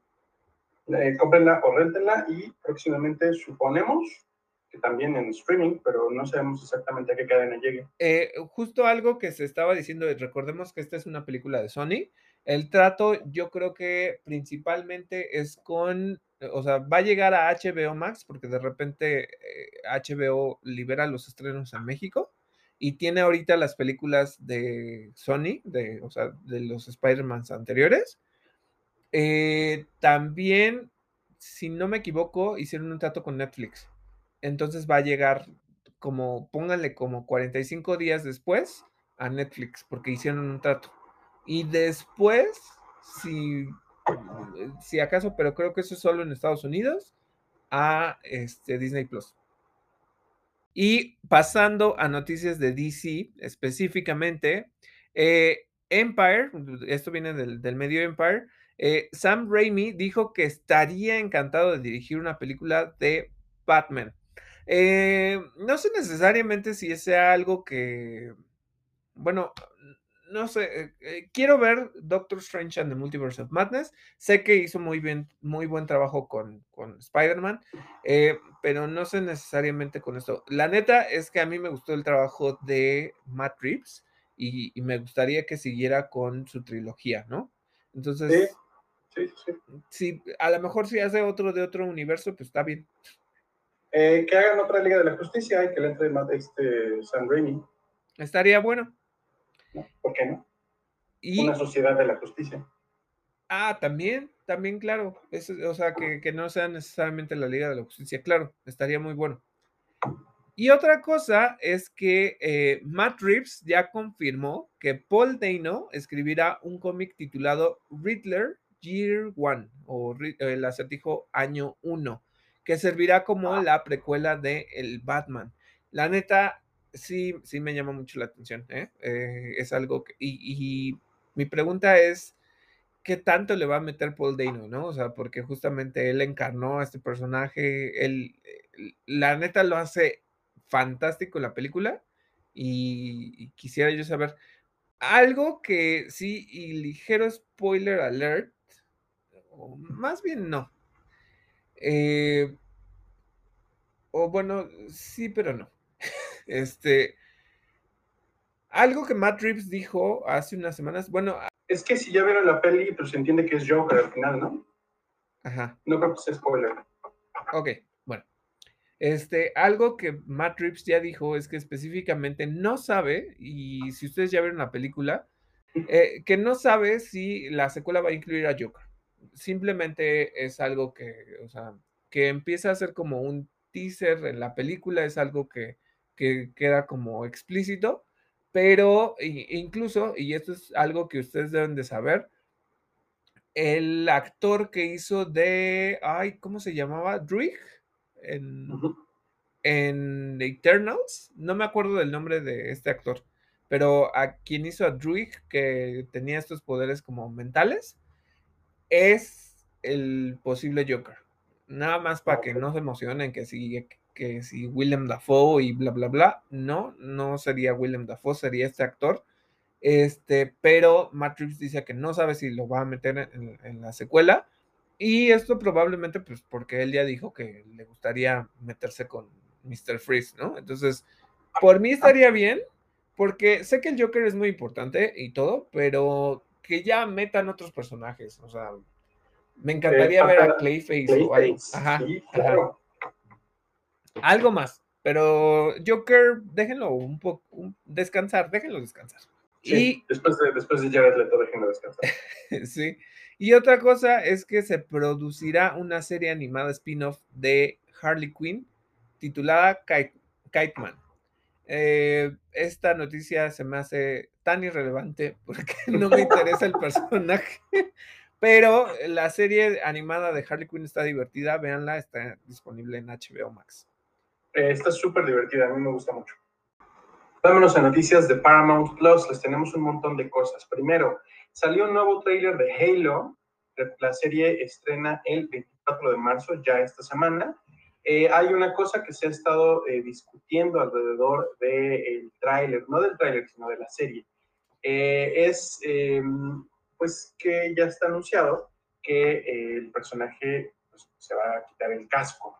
El actor que va a interpretar al Chief Master, al, perdón, al Master Chief es Pablo Schreiber. Habló un poco sobre esto, dijo sí que reconoce pues, que hay opiniones al respecto, que hay opiniones contrarias, eh, hace alusión a, pues, un poco a la libertad de opinión, o sea, se está como sacudiendo un poco el tema de encima, pero también está diciendo algo que es cierto. Yo, yo hablé hace, hace un ratito y hablo constantemente de eh, cuando se traducen los, las historias de un medio a otro, ¿no? Eh, esta serie, recordemos que si bien va a formar su propio canon, no va a interferir con lo que se cuenta en los videojuegos. Entonces, si tiene, para empezar, tiene su propia libertad creativa y además, eh, pues se está contando en otro medio, ¿no? Y, lo que dice eh, Schreiber es pues que justamente esa es la forma de contar historias en la televisión. Yo no sé si estoy completamente de acuerdo con eso porque me parece como un poco eh, querer justificarlo a fuerza. Yo creo que lo que no está admitiendo este actor, pues es que sencillamente él quiere mostrar su rostro, porque el caso tiene eh, ser el protagónico de una serie de alto presupuesto si nunca se te va a dar la cara, ¿no? Creo que lo entiendo de cierto modo y sin embargo, eh, sí se me hace un poquito como, ególatra, ¿no? Es un poquito el tema de, eh, si recuerdan el año pasado, mientras todavía estaba en emisión de Mandalorian, cuando, no, incluso cuando todavía no se estrenaba la temporada 2, pues por ahí había rumores de que Pedro Pascal tenía como conflictos porque quería mostrar más su rostro y, y, como todo el tiempo con el, con el casco pues creo que es un poquito lo mismo, pero, pero no me encanta ese tema porque, primero, no es que no sea actuación o que no cuente como actuación si un personaje no muestra su, cara. Eh, ahí tenemos a Hugo Weaving, que hizo a un V perfecto en V for Vendera, eh, y jamás mostró su rostro, ¿no? Digo, es, es, muy fiel a, la esencia del personaje. Eh, tampoco sé si, si sea un factor verdaderamente crucial en la personalidad del Master Chief si enseña o no su cara. ¿Qué, cómo, qué opinas tú, David? Mira, eh, creo que por una parte sí está justificándolo de cierta manera lógica, ¿no? Porque es como de, está inspirada en la franquicia de videojuegos, pero no es necesariamente esto ni va a afectar nada. Entonces, si tiene cara, pues no, ¿no? No importa. Eh, Ahora, en los juegos, pues se ha mantenido esta figura mítica del Master Chief y nunca le vas a ver la cara, ¿no? Y, por una parte es como de, ah, bueno. Eh, eh, Master Chief es uno de los personajes más reconocidos de la historia de los juegos, pero pues igual como que de cierta manera, igual no conectas con él de manera humana porque no le ves la cara, ¿no? Nunca. Entonces, creo que en esta serie, pues, eh, que es incluso lo mismo que sucede con The Mandalorian. Lo entiendo, porque lo entiendo que esta cuestión de, entonces, ¿para qué le ponen estos códigos, no? O sea, desde un principio le hubieran puesto esta dinámica de, ah, bueno, es mandaloriano, pero pues igual que Boca Tan se puede quitar el casco cuando chingado se le antoje. Y ya, ¿no? Sin problema. Eh, es un poquito como el error en el guion, el ponerle esos lineamientos para conflictuar al personaje. Ahora, de cierta manera te lo voy a decir así. Eh, oyes la voz de Pedro Pascal y todo, y su actuación física es muy buena. Que ahora, lo que ustedes deben de saber es que la primera y un poco de la segunda, él no estuvo en el traje. Él era el doble, eh, no el doblaje, pues, pero era la voz, nada más, porque pues no, no salía ahí. Hasta que pues tuvieron estas escenas donde él se quitaba el casco.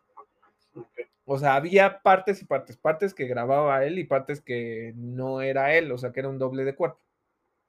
Entonces, eh, cuando él se quita el casco, es muy humano y empiezas a conectar más con él como persona que como mandaloriano, ¿sabes? Entonces, creo que siempre puede ser un buen recurso en el que tú conectes con el personaje y que digas, y que empieces a reconocer, que empieces a formar esto, porque les digo, Master Chief es muy conocido, pero al final no dices, ah, es que sé quién es la persona detrás del casco, porque no lo sabes.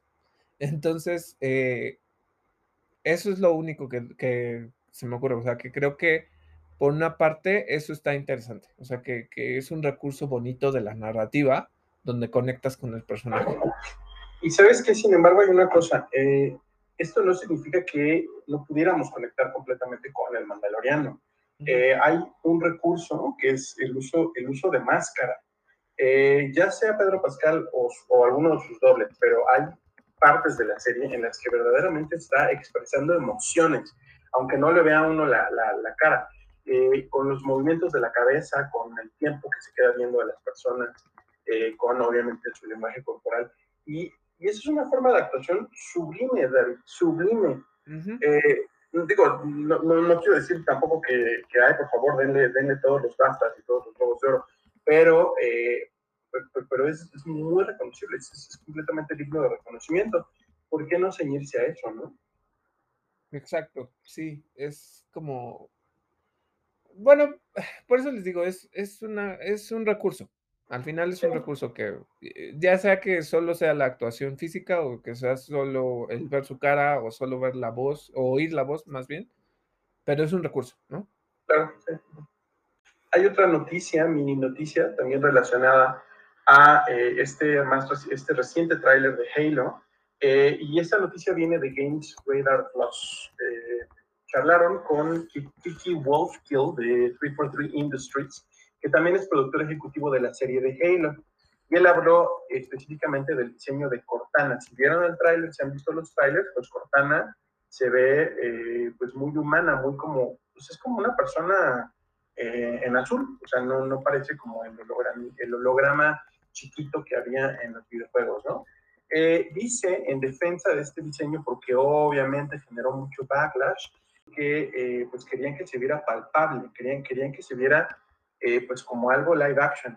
Y esta es una decisión que parte además de eh, utilizar las mejores tecnologías disponibles, eh, que pues viniendo Wolfkill de 343 Industries, dice, es algo que ha sido una marca de la franquicia de Halo por décadas, o sea, ya llevan décadas trabajando en Halo, y siempre se han valido de lo más reciente, lo más reciente. En esta ocasión pues va a ser el diseño pues del holograma de Cortana. No, no, me, no me gusta mucho cómo se ve, pero tampoco soy como purista de la serie de los juegos para decir que no, que me moleste.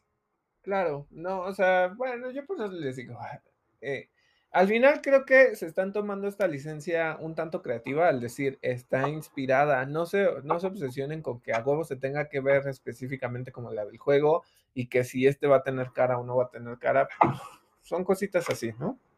Yo creo que podemos usar el criterio y decir, bueno, podemos vivir con esto eh, bueno, podemos vivir con todo, realmente podemos vivir con lo que hagan, porque son producciones de entretenimiento que no están hechas para traumar a nadie ni para ofender a nadie, ¿no? Eh, bueno, quizá en algunas instancias sí se busca ofender a alguien, pero bueno, eso es otro tema. Eh, creo que podemos discernir entre las cosas que están diferentes pero aceptables y las cosas que están feas, ¿no? La semana pasada vimos el primer trailer de Obi-Wan Kenobi y todo mundo dijo, y yo, y David y yo también, que el diseño del Gran Inquisidor está feo. O sea, sí, sí, tenemos criterio para decir, a ver, Cortana no se ve como en los juegos, pero pasa. Este otro Inquisidor, pues mejor cambio, ¿no? Igual y no lo cambian, igual y tendremos que vivir con ello. Y está bien, no va a pasar absolutamente. Eh, otra noticia, y también relacionada a Halo. Xbox Game Pass Ultimate va a ofrecer una prueba de 30 días de Paramount Plus, esto para alentar el estreno de la serie de Halo a partir de esta semana del 23 de marzo, un día antes del estreno de la serie. Eh, si ustedes son eh, usuarios de o suscriptores de Game Pass Ultimate y no tienen Paramount Plus, van a poder tener esta prueba de 30 días. Me parece que 30 días eh, les va a dar para ver como 5 episodios de la serie. Me parece que son como 9 episodios en temporada. Eh, digo, si ya tienen Paramount Plus, pues bueno, ya, ya ni modo. Eh, lo que sí es todavía un misterio es si esta promoción está disponible para todos los territorios. Eso no lo sabemos todavía. Yo diría que sí, pero quién sabe porque Paramount Plus también debe de hacer sus propios convenios por región.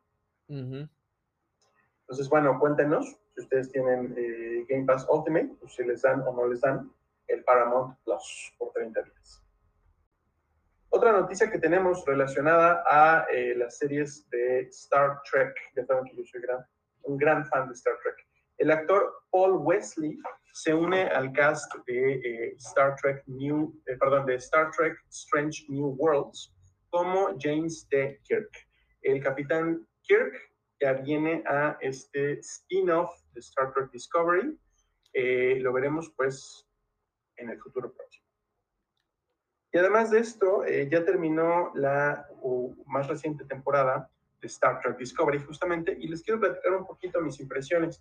Creo que eh, la producción de la serie me parece impecable, así, pero de verdad impecable. Ponen el presupuesto donde se necesita, las actuaciones están bien, hay una, no voy a decir que están increíbles, pero están bien las actuaciones. Hay, lo que sí se nota es que hay muchísima química entre los personajes, entre los actores eh, Anthony Rapp, que empezó teniendo el personaje más detestable de toda la serie, pues actualmente ya es un miembro completamente de la familia, ¿no? Eh, Soniqua Martin Green, la protagonista, eh, Michael, la capitana Michael Burnham, me parece de verdad uno de los mejores capitanes que he visto en series de Star Trek. he alabado varias veces y lo sigo diciendo que a pesar de que no es central completamente en su trama, es una de las primeras, de las primeras series de Star Trek que han puesto los temas LGBT al frente de su trama, eh, que han puesto estas dinámicas que no son solo familiares, sino también de pareja, eh, de pérdida, etcétera, eh, pues muy, de manera muy central, ¿no? este último arco de la serie, lo que tuvo es que me tuvo al borde del sillón completamente. Estaba yo así mordiéndome las uñas. Es un hábito que yo dejé hace tiempo, pero me, tuvo mordiéndome las uñas porque verdaderamente crearon una situación de, un estrés eh, absoluto, ¿no? Con personajes que uno puede odiar y amar al mismo tiempo, o, amarlos por lo mucho que los puede odiar. Eh, el caso de, de, uno de los antagonistas, ¿no? De Tarka, que desde el principio uno lo ve y dice, este güey es el que los va a meter en problemas, ¿no? Alguien que es tan inteligente y que está tan claramente eh, herido es, el que les va a causar, y efectivamente les causa unos problemas de una, eh, de una, eh, de una talla que, que, es muy desconcertante. Me gustó mucho el regreso, por ejemplo, de Silvia Tilly, ya como, como a la frente del grupo de cadetes de la, de la federación. el desenlace de la temporada me parece pues bastante alentador para, para, que el futuro continúe en la exploración de, de la galaxia eh, y también muy conmovedor, estuvo súper conmovedor, me gustó mucho, la verdad.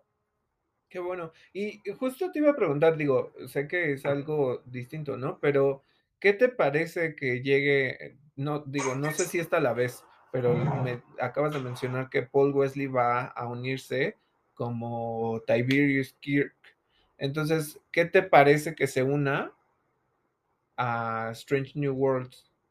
Me parece muy bien, pero yo pensé que iba a ser una serie eh, sin Kirk. O sea, no está mal, qué bueno, pero yo sí esperaba que viéramos eh, solamente a Spock y al capitán. ¿cómo se, llama el mentor de Kirk? Se me olvidó.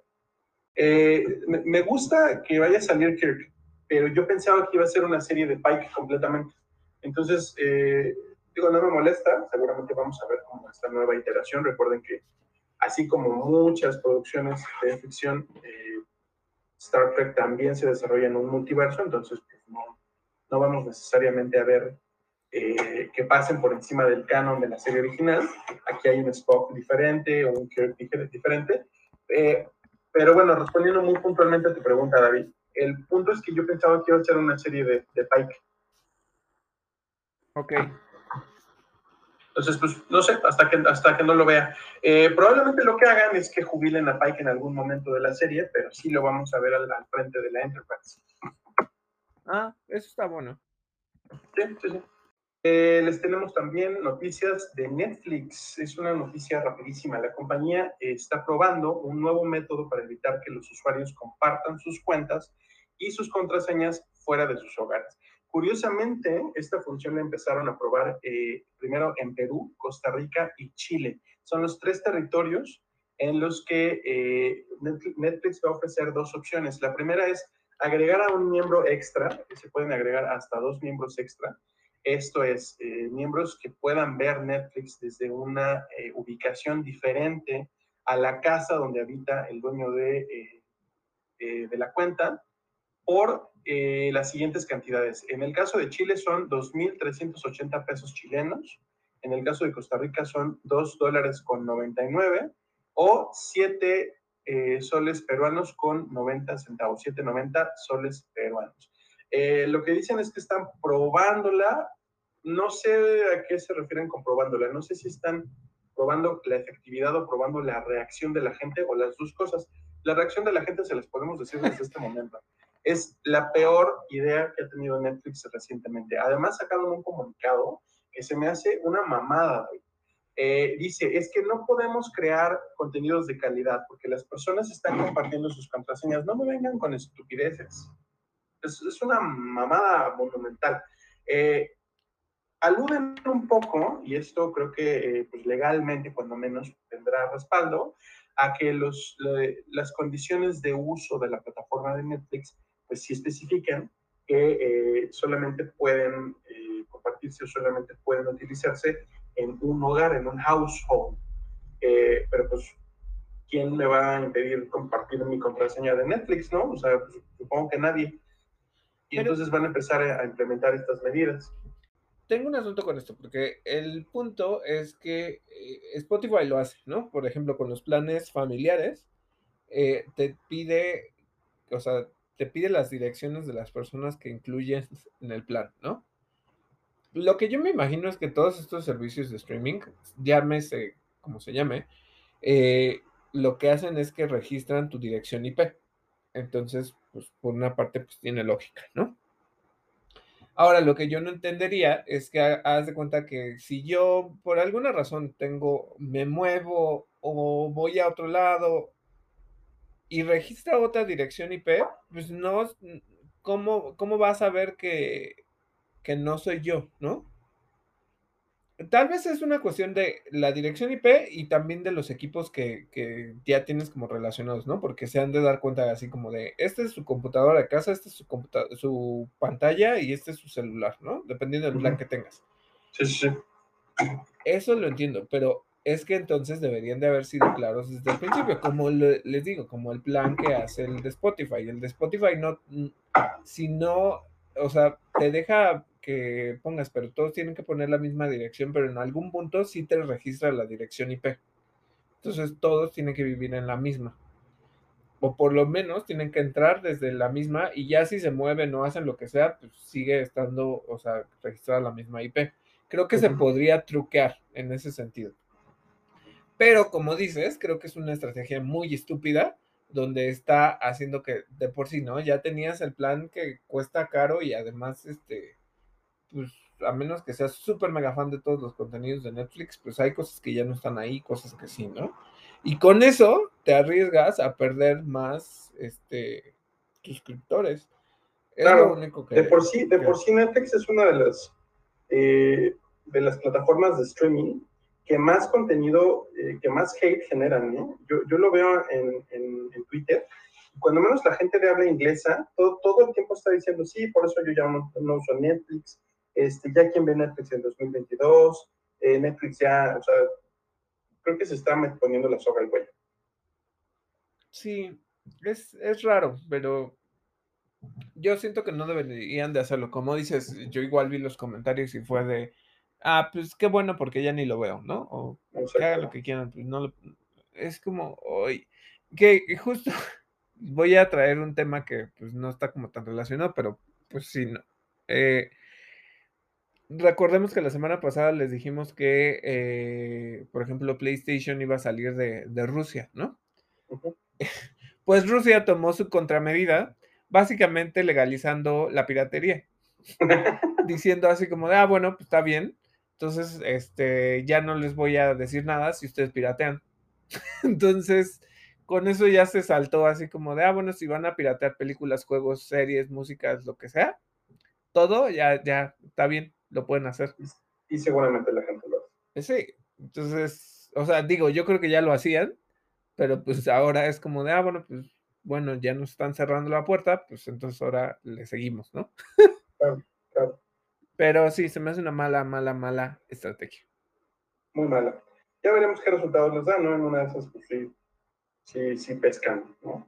Eh, ah, y muy importante, eh, les había dicho que eran dos funciones las que van a ofrecer, eh, recuerdan, en estos países. La segunda, la segunda opción es transferir un perfil a una cuenta nueva. Esto es, si ustedes forman parte de una cuenta y no quieren, ya sea que no quieran pagar la cuota, la cuota de miembro extra, o que quieran separarse y tener su propia cuenta para meter a sus propios familiares, pueden llevarse su perfil de la cuenta original en la que estaban para que no pierdan eh, sus favoritos, para que no pierdan su historial, para que no pierdan sus recomendaciones.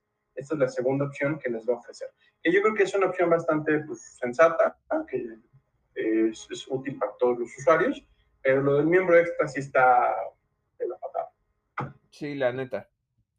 Continuando con las noticias, eh, específicamente una que viene del medio Collider, es que Denis Villeneuve afirma que el guion de Dune ya está prácticamente terminado y recuerdan que las filmaciones van a comenzar pronto. Otra cosa es que Sony Pictures y Merlin Entertainment eh, crearán un parque de atracciones temáticas de Jumanji que incluirá un hotel. Mm, creo que me gustaría, ¿sabes? Me gustaría, no, no sé si, este, no sé si ustedes, digo, Nickelodeon lo trató de traer de vuelta, esta, este juego de leyendas del templo escondido, no sé qué mamadas. Este, Ajá, de concursos. Pues a mí siempre me llamó la atención de, ay, me gustaría entrar y participar en esto y brincar por aquí y por allá. Si lo hicieran, y eso forma parte de la, de la dinámica de Jumanji, creo que estaría muy padre. O sea, no sé, creo que sí empataría bien. Por favor, creen un parque jurásico. También, bueno, pero sin dinosaurios de verdad, por favor. Yo, yo, no, yo no quiero que suceda lo mismo que en este Fallen Kingdom, ni quiero que suceda lo mismo que en Dominion. Gracias. Mientras no lo hagan en Costa Rica, no va a pasar. está bien, está bien. Otra cosa es que, bueno, y esto específicamente con lo que hablamos un poquito antes de Harry Potter. Daniel Radcliffe habló con el New York Times y dijo que no está interesado en retomar su papel de Harry Potter en caso de que se realice una adaptación al cine de la obra de teatro de El legado maldito o The Cursed Child. Ay, a mucha gente no le gusta este libro y no le gusta la obra.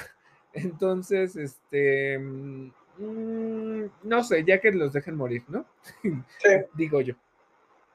Que los, que, los dejen, que los dejen crecer sin Harry Potter. Exacto.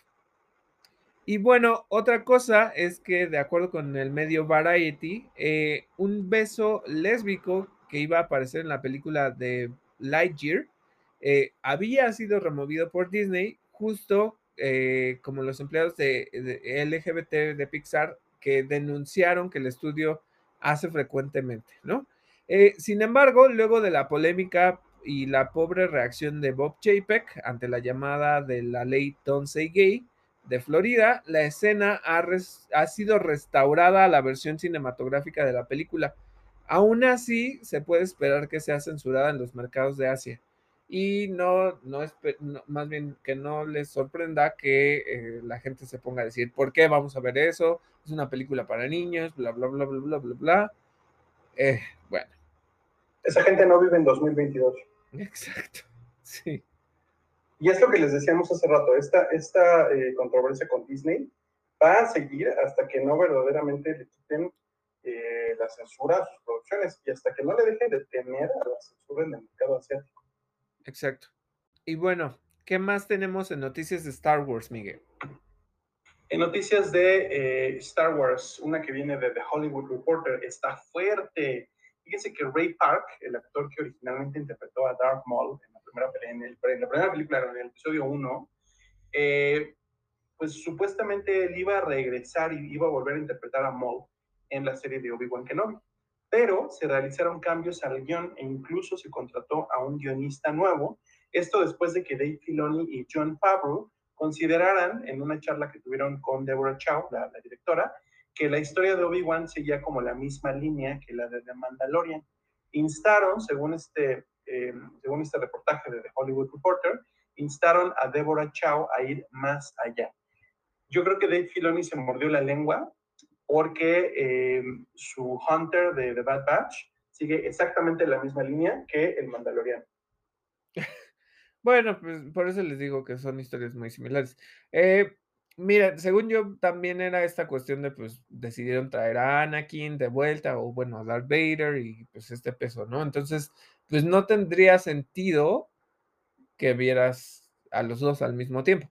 Pero, bueno, pues sí, siempre te pierdes a Ray Park. Era, podría ser el regreso de Ray Park y todo esto, y pues lamentablemente no. Que, recordemos que Ray Park también es una figura muy controversial, ¿eh? También ha ah, tenido como nosotros eh, maritales ahí importantes. Y, eh, y, lo que decías ahorita de tener a Darth Vader y a Maul, eh, pues no, porque originalmente no estaba Vader ni los inquisidores. Iba a ser como la historia, una historia un poquito del gato y el ratón entre Darth Maul y Obi-Wan Kenobi. que digo, hasta que no sepamos cómo era el guion, pues no podemos decir a ciencia cierta, pero pues eso ya se contó en Rebels. Exacto. Entonces, ¿para qué volver a ver lo mismo, no? Bueno. Sí, no, ahí sí estaría raro. ¿Qué más tenemos? Em, también de The Hollywood Reporter eh, se confirma que el niño actor Grant Freely es el niño que vemos interpretando a Luke Skywalker eh, pues de chiquito en el tráiler de Obi-Wan Kenobi. La noticia, eh, lo que pues, desató mucho, muchas buenas reacciones, la gente está como conmovida con la apariencia del niño, con volver a ver a Luke. Hay muchos chistes eh, de que por qué no vamos a ver a, Mark Hamill rejuvenecido hasta los 5 años, hasta los 15 años. Este, y bueno, Mark Hamill salió a decir que, qué padre y que te parece que el niño se ve fabuloso. Por ahí algún medio eh, estuvo diciendo, ay, sí, Mark Hamill le da su bendición. No, no le da su bendición. No la necesita y no es el Papa como para darle su bendición. Este, pero bueno, ya tenemos el nombre de nuestro nuevo Luke Skywalker chiquito. Otra noticia que les tenemos también del mundo de Star Wars es eh, que Damon Lindelof, quien fue guionista de la serie Watchmen para Amazon Prime Video, escribirá y probablemente dirigirá también una nueva película de Star Wars, esto de acuerdo con el medio The Ankler. No sabemos obviamente qué producción vaya a ser, ah, ya empezó pues, a, ver, circular mucha especulación. Podría ser... Em, alguna película que esté también ubicada en la Alta República. A fin de cuentas, digo, ya sabemos que vienen cuando menos dos proyectos live action de eh, esta temporalidad, que son eh, The Acolyte y la serie de The High Republic, que estará estelarizada por adolescentes. Entonces, pues veamos, esperemos más noticias, pero pues qué emoción. Y la última noticia del día que les tenemos, también relacionada a Star Wars, es que el actor Christopher Lloyd, a quien quizá reconozcan o recuerden por su papel de eh, el tío Lucas en las películas de eh, Los Locos Adams, o también como el Dr. Emmett Brown en las películas de Volver al Futuro, se une al cast de The Mandalorian para aparecer en la temporada 3. Eh, esto es de acuerdo con The Hollywood Reporter. No se sabe obviamente cuál va a ser su papel. Esperemos que tenga un papel pues importante, ¿no? Que, que haga algo trascendente. Bueno, y eso fue todo por nuestro episodio de hoy. Esperamos que les haya gustado mucho. Recuerden que pueden encontrarnos en diferentes plataformas como Overcast, Google Podcast, Apple Podcast, Spotify y Anchor. Y ahora también estamos disponibles en formato de audio en YouTube. No olviden activar la campanita y seguirnos y darle like a los episodios. Yo soy David Cervantes. Y yo soy Miguel Covarrubias y esto fue Interactor.